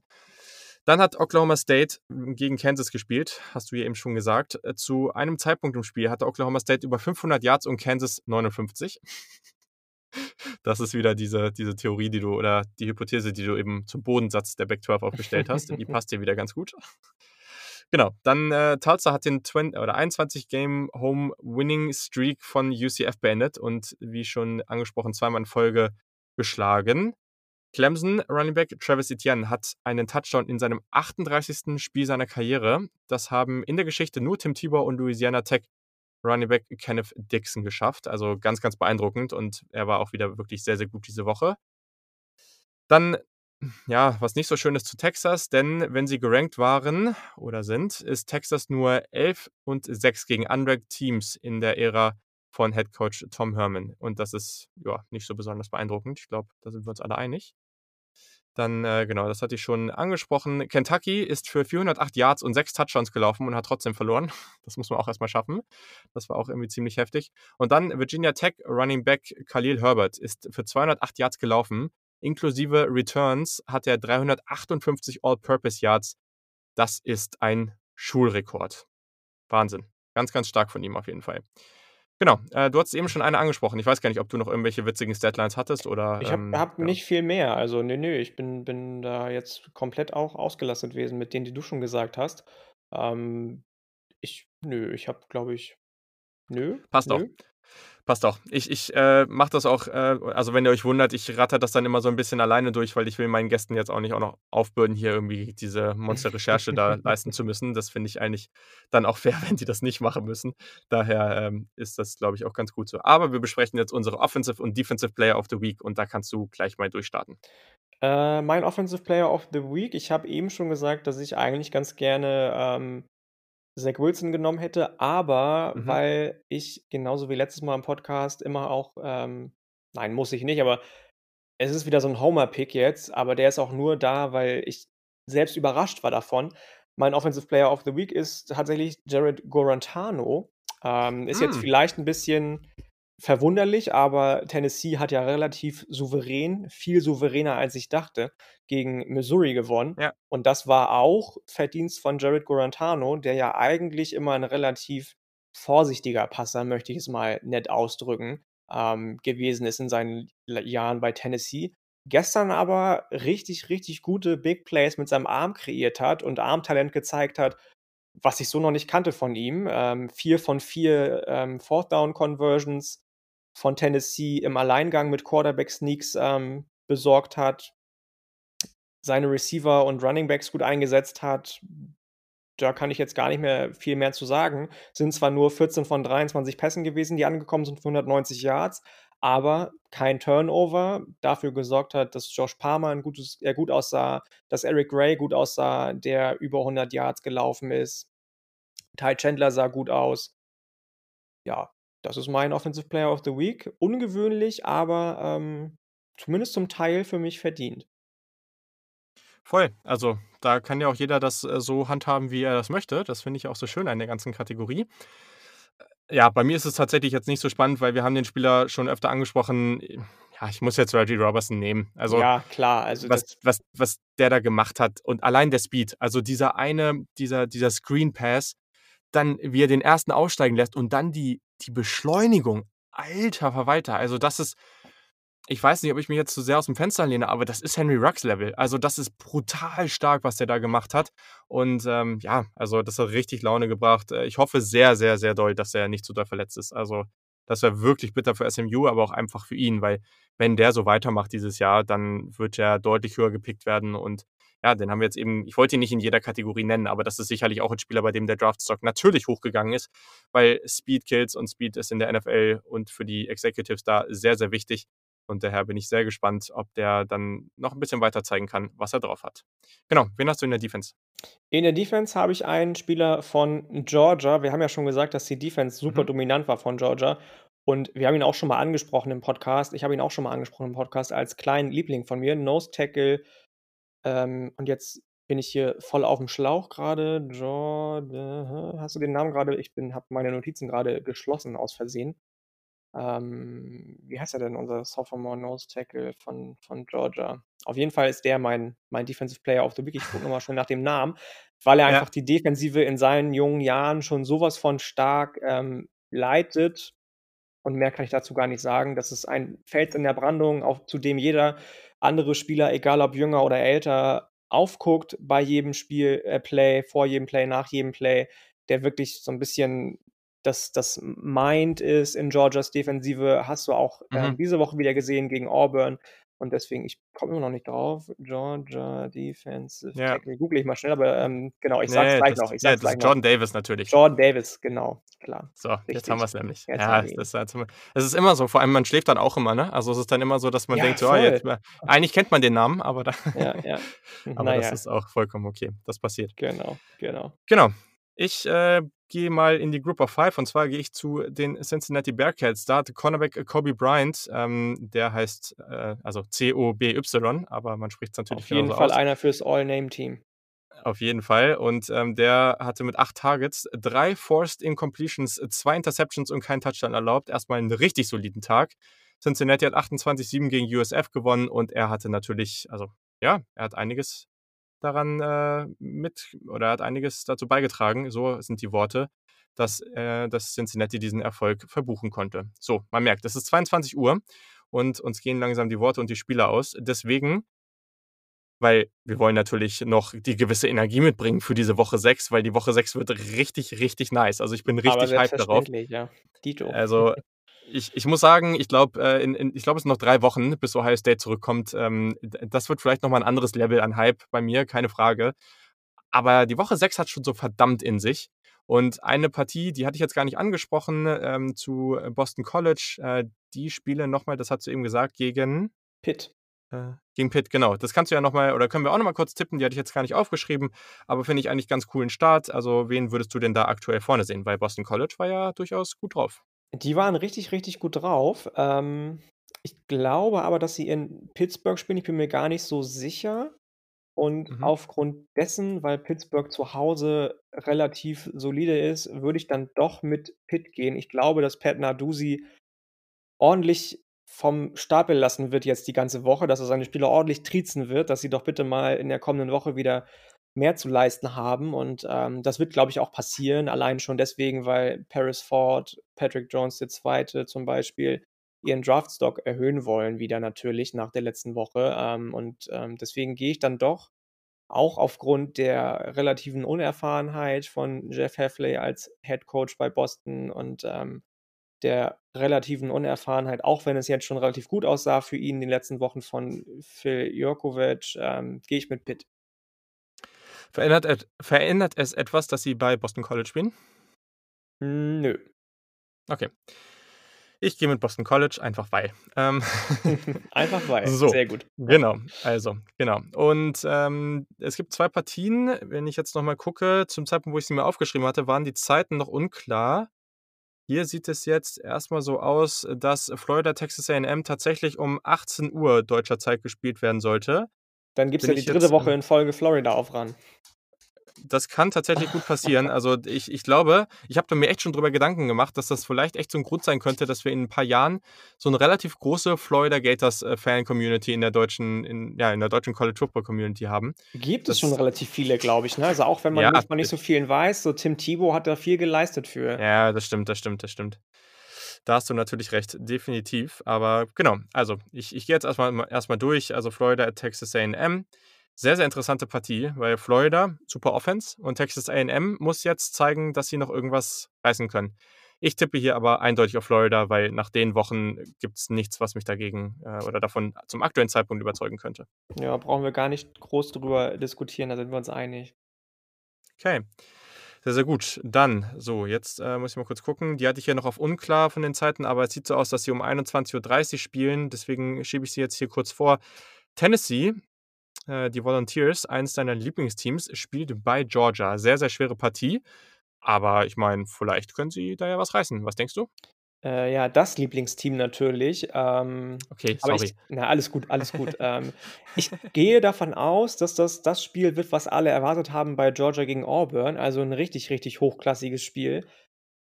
Auch aufgrund dessen, dass beide defensive äh, defensiv wirklich, wirklich top notch sind. Auch aufgrund dessen, dass, ähm, die Tennessee-Offensive immer, immer besser wird.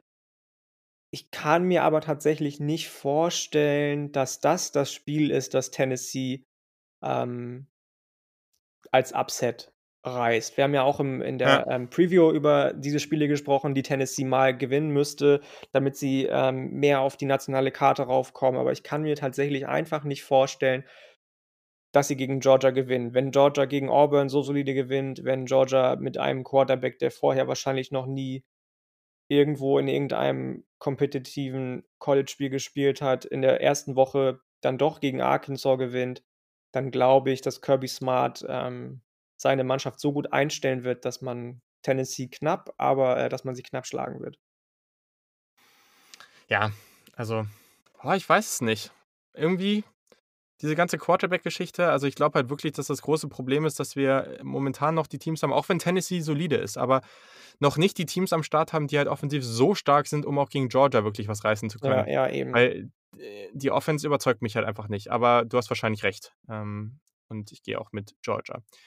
So, auch im 18:00-Fenster und, hm, ja, wahrscheinlich na ja, eigentlich ist es nicht Spiel der Woche, aber es ist schon trotz alledem immer noch sehr, sehr interessant und ich glaube, wir werden alle drauf gucken, selbst wenn wir die Big 12 nicht mögen. Das ist nämlich Texas at Oklahoma. Große Rivalität und für Texas jetzt 'ne ganz, ga also, für beide Teams entscheidend, aber für Texas noch mal entscheidender, würde ich sagen, wenn sie jetzt gegen die Sooners verlieren, dann ja, dann sieht's ganz, ganz düster aus. Einmal für Tom Herman, aber auch für jegliche Chancen in diesem Jahr. Und Iowa State, äh, und Oklahoma State, die könnten dann echt oder die haben dann auf jeden Fall erst mal schon mal 'n solides Polster. Also, ich bin absolut gespannt und ich bin noch viel gespannter, wen du da jetzt vorne siehst. Eigentlich wollte ich dazu gar nicht sagen, wen ich vorne sehe, aber wenn du mir jetzt schon so die Pistole auf die Brust setzt, ähm, dann gehe ich jetzt einfach mal wahrscheinlich mit dem, äh, Pick, der für, ja, Kopfschütteln sorgen wird und sage tatsächlich Texas. Auch wenn Ah. sie bei Ja, Oklahoma wieso? spielen. Texas war doch dieses Jahr eigentlich viel besser als Oklahoma, oder? Ja, vom Rekord vielleicht, aber ne, ich gehe mit Texas, weil ich glaube, dass, ähm, Sam Ehlinger noch mal richtig, richtig in seinem letzten Spiel gegen Oklahoma zeigen möchte, wer eigentlich der Sheriff in, äh, dem Süden von Amerika ist. Und deswegen sind die da mein Pick. Wenn die Defensive besser läuft mit den Playmakern, die sie eigentlich haben, dann, ähm und die ich bei Oklahoma eben nicht sehe, dann dann glaube ich, dass Texas das durchaus reißen kann. Spannend, spannend. Ja, boah, es ist super schwer. Ja, ich gehe mit Oklahoma. Ich äh, ich mache das jetzt einfach mal. Die spielen zu Hause und, ähm, vielleicht wird das jetzt so die die richtige Breakout-Party von, äh, Spencer Rattler. Und vor allem will ich einfach nur die Welt brennen sehen und Texas und Oklahoma beide mit 2 Niederlagen. Das würde ich einfach ich würde es einfach echt lustig finden. Auch wenn ich immer wieder angesprochen habe, dass es dass ich es echt cool finden würde, wenn also, ich mag Texas eigentlich nicht wirklich, aber wenn Texas halt auch mal wieder auf 'nem guten Level spielen würde und ganz oben mitmischen könnte, genau wie USC, dann wäre das eigentlich gut für den College Football. Aber ich muss auch sagen, ich ja, weiß ich nicht, ich finde das grad auch nicht so super sympathisch alles und so, deswegen fände ich's schon schon ganz lustig und Spencer Rattler macht einfach viel zu viel Laune. So, eine Partie, die etwas weniger Aufmerksamkeit bekommen wird, denke ich mal, wird Virginia Tech bei UNC. Und wir haben eben ja schon ein bisschen über beide Teams gesprochen. Sehr, sehr guter Quarterback auf der anderen Seite. Ein Team, was hoffentlich weniger Corona-Fälle haben wird auf der anderen. Und ja, also Virginia Tech könnte jetzt nach den ersten beiden Wochen, wo sie sehr, sehr überraschend gewonnen haben, einfach aufgrund von den ganzen Ausfällen, äh, jetzt dann noch mal so 'n richtiges Ausrufezeichen setzen. Denkst du, sie schaffen das? Das ist, ähm, tatsächlich das Spiel, bei dem ich mir am wenigsten sicher bin. Auf der einen Seite bin ich großer Mack Brown-Fan, Sam Howell-Fan, Dyami Brown-Fan, ähm, auf der anderen Du Seite magst sie einfach allgemein. ich mag die einfach allgemein. Ich finde dieses dieses ganze Drumherum auch bei denen Ja. richtig, richtig gut, auch was dann, äh, nachher die anderen ähm, die anderen Ab Abteilungen angeht, sei es Basketball, sei es Lacrosse, ähm, finde ich richtig, richtig jeden gut bei Fall. UNC. Auf Aber jeden ich kann Fall. mir schon auch vorstellen, was wir eben auch schon gesagt haben, dass Virginia Tech weiter in Anführungsstrichen rollt, obwohl sie so viele Probleme haben im Moment mit so viel ausfallenden Spielern. Ähm, ja, also, ich tue mich echt schwer grade. Ich kann mir tatsächlich vorstellen, dass das die 1. Niederlage für für, äh, North Carolina wird. Also, tippst du auch wirklich auf Virginia Ich Tech? ich tippe wirklich auf Virginia Tech, ja.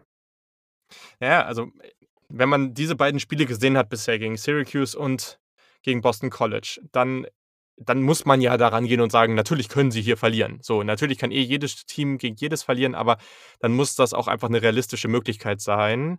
Ich glaube aber einfach jetzt mal an UNC. Ich habe sie auch viel zu hoch getippt am Anfang, als dass ich sie jetzt hier ja, nicht du, nehmen der eine, könnte. der eine setzt Auburn zu hoch, der andere UNC, der andere Texas. Also, mein Gott. Ja, natürlich. Aber noch haben sie nicht verloren und noch ähm, glaube ich echt daran. Also Sam Howell, ich mag den auch einfach ultra gerne. Also gerade auch, wo ich jetzt diese Woche das nochmal geschaut habe und diese Mobilität, die hat mich dann nochmal so sehr überzeugt. Ich finde das sehr, sehr spannend. Und ich hoffe, dass er nochmal ein bisschen bessere Entscheidungen trifft und dann hier ein Ausrufezeichen setzen kann. Das fände ich wirklich cool. Also gehen wir damit weiter. So, um 0 Uhr, also das ist diese Woche ganz cool. Natürlich gibt es wieder ganz, ganz viele Spiele, aber von denen, die ich jetzt so angeguckt habe, die man wirklich, wirklich gucken sollte, ähm, waren das pro Fenster nicht immer ganz so viele. Dafür waren die Spiele sehr, sehr gut, aber dadurch konnte, kann man sich vielleicht ein bisschen besser fokussieren. Ich hoffe, dass, äh, das ist möglich. Im 18 Uhr Fenster wird es trotzdem schwer. Das muss man auch äh, gleich wieder sagen. Um 0 Uhr ein Spiel, was wir, glaube ich, sehr, sehr spannend finden werden. Und wir hoffen einfach mal, dass Matt Corral einen raushauen kann und die Partie zumindest mal ein bisschen witzig macht. Alabama reist zu Ole Miss. Ähm, und ich glaube, man kann ihn nur auf Alabama tippen. Aber ich hoffe wirklich, dass äh, Lane Kiffin und Matt Corral äh, ja, Alabama ein bisschen ärgern können. Gerade für Lane Kiffin natürlich eine ganz besondere Partie. Ja, absolut, gehe ich mit. Also ich kann mir wirklich beim besten Willen nicht vorstellen, zu 99,9 Prozent nicht, dass Alabama da irgendwas anbrennen lassen wird. Dafür sind sie einfach viel zu erfahren, viel zu gut. Aber was du schon gesagt hast, ist total richtig. Ja, also Matt Corral bringt Spaß, Lane Kiffins Play Calls bringen Spaß. Da sind viele ähm, Skill-Player bei, bei Ole Miss. Ob es jetzt Elijah mhm. Moore ist, ob es Jonathan Mingo ist, ob es Jerry Ely ist, der auch erst Sophomore ist und ehemals Five-Star. Jeboa, ja. Jeboa, den, den, ähm, den, äh, den Kiffin jetzt schon gut einbindet wieder ins Spiel, obwohl mhm. er auch neu zugange ist, der Tight End das kann schon Spaß bringen, aber am Ende glaube ich, dass es dann eine ähnliche Geschichte wird wie gegen Florida. Also, dass Alabama sehr viele Punkte erzielen wird, Ole Miss auch, aber dann doch deutlich weniger als Alabama. Ja, das, das ist halt das Problem. Auf der anderen Seite laufen halt Jane Waddle und Devontae Smith rum ja, und das ja. sind das sind Spieler, die sollten eigentlich jetzt in der NFL spielen, so wie die da rumlaufen. Das Absolut. ist krank. Das Absolut. ist einfach nur krank. Aber ja, ich bin gespannt, was Mike Corral da tun kann und sich dagegen stemmen kann. Das, das könnte auch so ein Spiel sein, womit er sich ein bisschen auf die Map bringt. Also, wenn er das nicht eh schon gemacht hat. Aber sehr, sehr interessant. Ich, in, in der nächsten Partie um eins, ich weiß nicht, warum ich sie immer wieder aufschreibe. Der Name ist einfach groß, aber Florida State spielt bei Notre Dame. und ich finde es immer schwer, weil irgendwie denke ich mir doch immer wieder, ja, Florida State hat ja schon Talent und wieso könnten sie jetzt nicht einmal überraschen? Aber bisher sagt in dieser Saison einfach nichts. Also nichts zeigt darauf, dass sie irgendwo mal gegen ein Top-Team mithalten könnten. Ähm, für Notre Dame ist es aber auch eine tricky Partie, weil wenn man bisher auf Florida State guckt, dann muss Notre Dame ja eigentlich dominant aufspielen. Wenn sie es nicht machen, dann ist das ja eigentlich schon ein schlechtes Zeichen, oder? Absolut, absolut. Also wir haben schon mal über Ian Book auch gesprochen, der ja, ja vielleicht dann doch noch mal nicht in der fünften Runde erst gezogen werden will nächstes Jahr, sondern in der dritten oder in der vierten. Ähm, wo ich sein Ceiling sehe tatsächlich. Aber ähm, ja, du hast schon recht. Also, es ist eine sehr, sehr tricky Partie, gerade weil Notre Dame ja auch nicht unbedingt jetzt, so wie in anderen Jahren, die überkrassen Skill-Position-Player hat, sondern eher in der Offensive Line wie immer gut besetzt ist. Und das war es dann auch schon. Sowohl offensiv als auch defensiv fehlt es da eigentlich mhm. im Moment an überragenden Playmakern. Aber nach dem, was man die letzten Wochen von Notre Dame gesehen hat und von dem, was man von äh, UNC, nicht UNC, Blödsinn, viel zu spät, du hast es schon gesagt, FSU gesehen hat, ähm, ja, ich, ich kann da nicht anders als auf Notre Dame tippen. Jo, gehe ich mit, auf jeden Fall. Ähm, alleine mit äh, Koromoa Wusu, dem Safety-Linebacker-Hybrid Wu, äh, wird er ja genannt. Ähm, den, der macht so unglaublich viel Spaß. Also, das ist, das ist so, so cool. Und ähm, ja, also, das sollten sie schon machen. So, und dann kommt es um 1.30 Uhr zum Spiel des Spieltags. Und vielleicht, wenn es wirklich auf das Level kommt, vielleicht ist es dann das bisherige Spiel der Saison, weil ich bin wirklich sehr, sehr gespannt darauf und ich muss sagen, ich habe Miami aktuell sehr, sehr hoch. Ich finde die unglaublich ja, gut ich bisher. Auch, ich auch. Ich ärgere mich auch, dass ich sie in meiner Top 10 äh, in der Folge von Dennis dann doch nicht reingenommen habe, muss ich sagen. Jede Woche wieder im ja. Monat. Ja. Ja, total. Also und äh, ich spoiler vielleicht hiermit nichts, dass ich sie auch in der, in, in der German College Football Poll sehr, sehr hoch gerankt habe. Also da war es, da hatte ich dir eben auch nochmal kurz geschrieben, dass ich ich finde das so 'n bisschen schwer, weil wie stimmst du jetzt? Nimmst du die beste Bilanz so? Sagst du: „Okay, die haben gegen die gewonnen und deswegen müssen die höher gerankt sein“, oder nimmst du die das Team, von dem du eigentlich denkst, dass sie besser sind oder von dem sie bisher besser gespielt haben? Weil Georgia muss eigentlich höher, aber ehrlich, ich finde Miami grade so, so, so stark und sie haben für mich auf also, sie sahen aufm Spielfeld bisher besser aus für mich. Es ist aber natürlich schwer, weil, ja, die anderen Teams oder die Teams, die sie geschlagen haben, waren natürlich nicht ganz auf dem Level von Auburn. Deswegen, ja, sehr, sehr schwer. Ähm, aber ich erinnere mit dieser Partie gerne noch mal an das Spiel von vor 'n paar Jahren zurück, wo Clemson gegen Louisville gespielt hat und ja, mit Lamar Jackson, das war am Ende sehr, sehr, sehr knapp, dass Clemson da noch gewinnen konnte. Also, das war wirklich äh, das stand komplett auf der Schneide, das Spiel. Deswegen und ich könnte mir vorstellen, dass das vielleicht was Ähnliches wird. Deswegen, ähm, ja. Eine Frage dafür lei vielleicht noch, bevor du tippst. Äh, siehst du das eher gut oder als schlecht an, dass Miami jetzt grade 'ne Bye Week hatte? Hm, ich glaube, dass es für Miami eher gut ist, weil so beeindruckend die Offensive auch ist unter dem neuen Offensive Coordinator, ähm, finde ich immer schöner, wenn du dann doch noch mal mehr Zeit hast, so 'n System zu verinnerlichen. Und die Zeit hatten sie jetzt in der Woche. Äh, Miami ist, glaube ich, auch eins von den Teams, die am wenigsten zum Beispiel Ausfälle über Covid-19 hatten, die also das das mit vollste Personal haben, aus dem sie dem sie schöpfen können. Ich kann mir schon vorstellen, dass das 'n Vorteil ist für Miami. Und ich bin auch geneigt, bevor ich jetzt tippe, ähm mit Miami zu gehen. Ich habe mich noch nicht entschieden final. Ja, ja, du bist ja. Erst mal schön den Ball rüberspielen, ne? Ja, ja. Das, äh ah, das ist sehr, sehr schwer. Ich finde es interessant. Also, bei Andy Staples im äh, von The Athletic im Podcast haben sie noch gesagt, dass sie es eher negativ für Miami finden. Boah, ich finde es ganz, ganz schwer zu sagen, aber D'Eriq King sah so souverän aus, deswegen ich erwarte hier schon 'ne gute Partie. Oh, ich weiß es doch auch nicht. Na, Ich sage einfach ich für einfach, sie sie machen sie bringen 'n Upset. Ich sage einfach, äh, Miami. So. Okay. Ja, ich war grad dabei, Clemson zu nehmen. Ähm, ich ich glaube wirklich, dass hier 'ne Chance besteht, dass Miami das gewinnen kann. Aber ja, in den letzten Wochen bin ich auch öfter mal irgendwie auf die wahnwitzigen Upsets gegangen, von denen einige sogar eingetroffen sind, aber dementsprechend ich gehe jetzt hier noch mal auf Clemson und hoffe aber sehr, dass Miami das gewinnt. Das würde ich sehr, sehr cool finden. So. Und dann hat Letzte sich auch Partie. erledigt, wer das beste Team in Florida ist im Moment. Vielleicht. Ja. Das äh, das ist tatsächlich richtig. Ähm, und genau, dann letzte Partie auch um 1:30 jetzt gar nicht so auf'm hohen Level, aber 2 Teams, die wir, glaube ich, beide ganz witzig finden. Mississippi State spielt bei Kentucky und, ähm, ja, boah, ich finde es echt schwierig, weil diese Woche natürlich beide Teams nicht wirklich gut aussahen. Ich gehe aber einfach mal auf Mississippi State und sage, die fangen sich wieder und hauen hier noch mal 'n paar Punkte raus. Wir können uns ja nicht immer einig sein. Das finde ich heute ganz schön im Gegensatz zu sonst immer und ich gehe dann einfach mit äh, mit Kentucky. Die haben jetzt stehen jetzt bei 0:2, womit ich irgendwie nicht gerechnet habe tatsächlich. Also, ich habe Ja, gedacht, dass sie bei 1:1 mindestens stehen jetzt. Ähm, ich glaube, dass sie nächste Woche dann doch mal sich am Riemen reißen werden, dass die gute Run-Performance, ähm, was bringen wird, dann endlich mal gegen Mississippi State und, ähm, ja, Kentucky gewinnt, auch wenn ich nicht der größte Fan von Terry Wilson bin, dem Quarterback. Heißt er Terry? Ja. ne? Ja. Ja, ja, ich hoffe mal, dass Joey Joey Gatewood jetzt auch mal bald 'ne Chance bekommt. Das wäre auf jeden Fall cool, weil, ja, der war sehr, sehr 'n sehr, sehr hoher Recruit bei Auburn und hat irgendwie noch nicht so viele Chancen bekommen. Das wäre dann doch, glaube ich, mal an der Zeit. Genau. Ja, Wahnsinn. Damit sind wir jetzt auch durch, 1 Stunde 30, aber ich glaube, da war wieder auf jeden Fall 'ne ganze Menge Spannendes dabei. Sehr, sehr interessanter Spieltag. Es ist wie so häufig am Anfang der Saison, wir haben's noch nicht so ganz ausgelotet, wie wie wir die Teams so sehen und wer jetzt wirklich gut ist und bei wem das grade noch so 'n Hype ist oder eben andersrum. Also, Mhm. grade bei Oklahoma und Texas ist das, glaube ich, ganz spannend. Aber genau, gibt's irgendwie irgend 'ne Storyline, bei der du vielleicht zum Abschluss so sagen kannst: „Jo, das ist die, auf der du dich für den Rest der Saison so am auf die du dich für den Rest der Saison am meisten drauf freust?“ Ähm, die Frage kommt sehr überraschend jetzt und, äh, ich ich weiß nicht, inwie in inwiefern meinst du das? Also, ich auf ein Team Ja, einfach bezogen, auf w einen Spieler bezogen oder Das ist total egal. Also, irgendwas, auf das du dich was du jetzt vielleicht in den ersten Wochen so so für dich identifizieren konntest, was du einfach sehr, sehr spannend findest.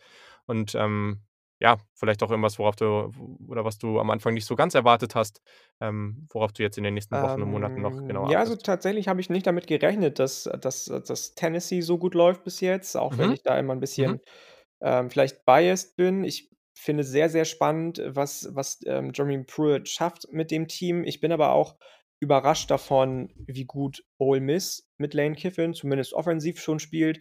Worauf ich mich freue aber, ist einfach tatsächlich, ähm, auch wenn das vielleicht 'n bisschen banal ist jetzt, tatsächlich Big Ten Football und Pac-12 Football, weil dann Mhm. tatsächlich alle Conferences voll sind.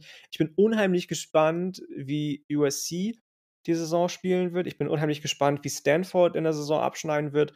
Die haben ja jetzt 2 ganz, ganz bittere Opt-outs mit Walker Little und und Ja. Paulson Adebo, die beide richtig, richtig viel hätten tun können für ein Team von Stanford, das richtig erfahren in die Saison gehen wird, immer noch trotzdem. Ähm, also, ich bin vor allem gespannt auf den auf den Pac-12 Football, weil da, ähnlich wie jetzt diese Woche, jeder jeden schlagen kann einfach und für mich auch mit den vielen Opt-outs von Oregon überhaupt nicht klar ist, wer da nachher die Nase vorn haben wird. Ja, ich glaube, da da gehe ich sogar mit, weil das ist sehr, sehr spannend. Ähm, das ist ja, also, ich bin bei USC extrem gespannt, weil ich sehe immer noch enormes Potenzial für dieses Team, grade für die Offense. Und Oregon hat meiner Meinung nach 'n relativ leichten Schedule abbekommen, Ja, ja. aber nichtsdestotrotz, da fehlen schon viele viele Spieler. Und wenn die eben Die jetzt ganze nicht gleich, Secondary äh ist jetzt raus, also, äh, Genau, Graham genau. Junior, ich weiß nicht, ob ob Holland jetzt auch raus ist.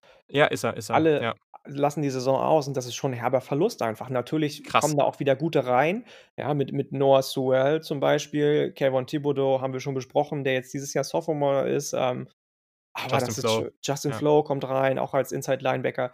Aber das ist schon, wenn die wenn die Secondary, für die, äh, Oregon ja so 'n bisschen in Anführungsstrichen berühmt geworden ist in den letzten, äh, Jahren Mhm. unter Mario Cristobal, äh, so geschröpft wird, dann bin ich schon gespannt, auch wenn ich's Cristobal zutraue, dass er das hinbekommt, das zu adjusten mit anderen Spielern.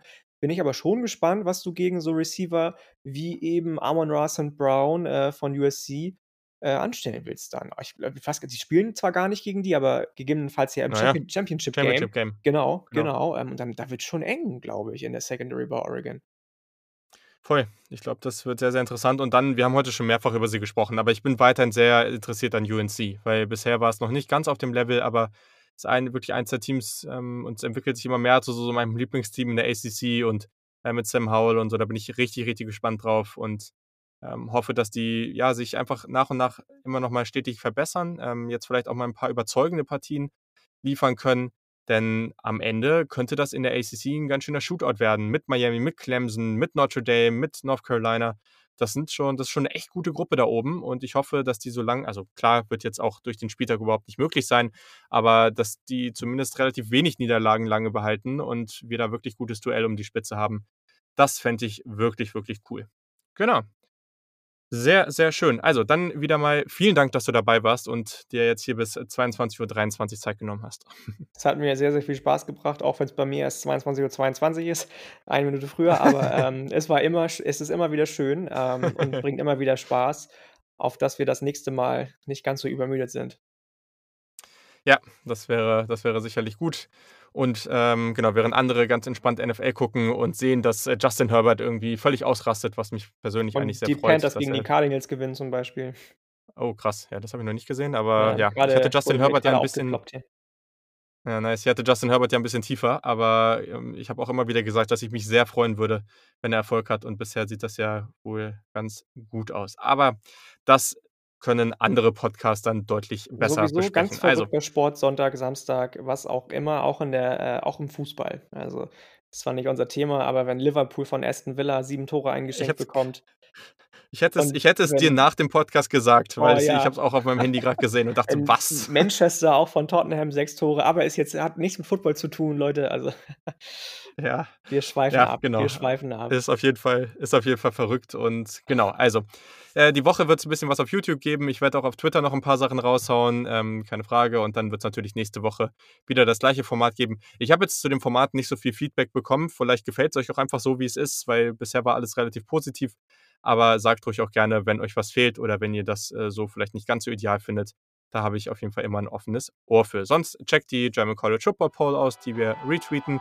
Folgt dem Yannick und dann, ja, vielen Dank, dass ihr zugehört habt, die ganzen 1 1/2 Stunden und bis zum nächsten Mal. Bis dann. Tschau.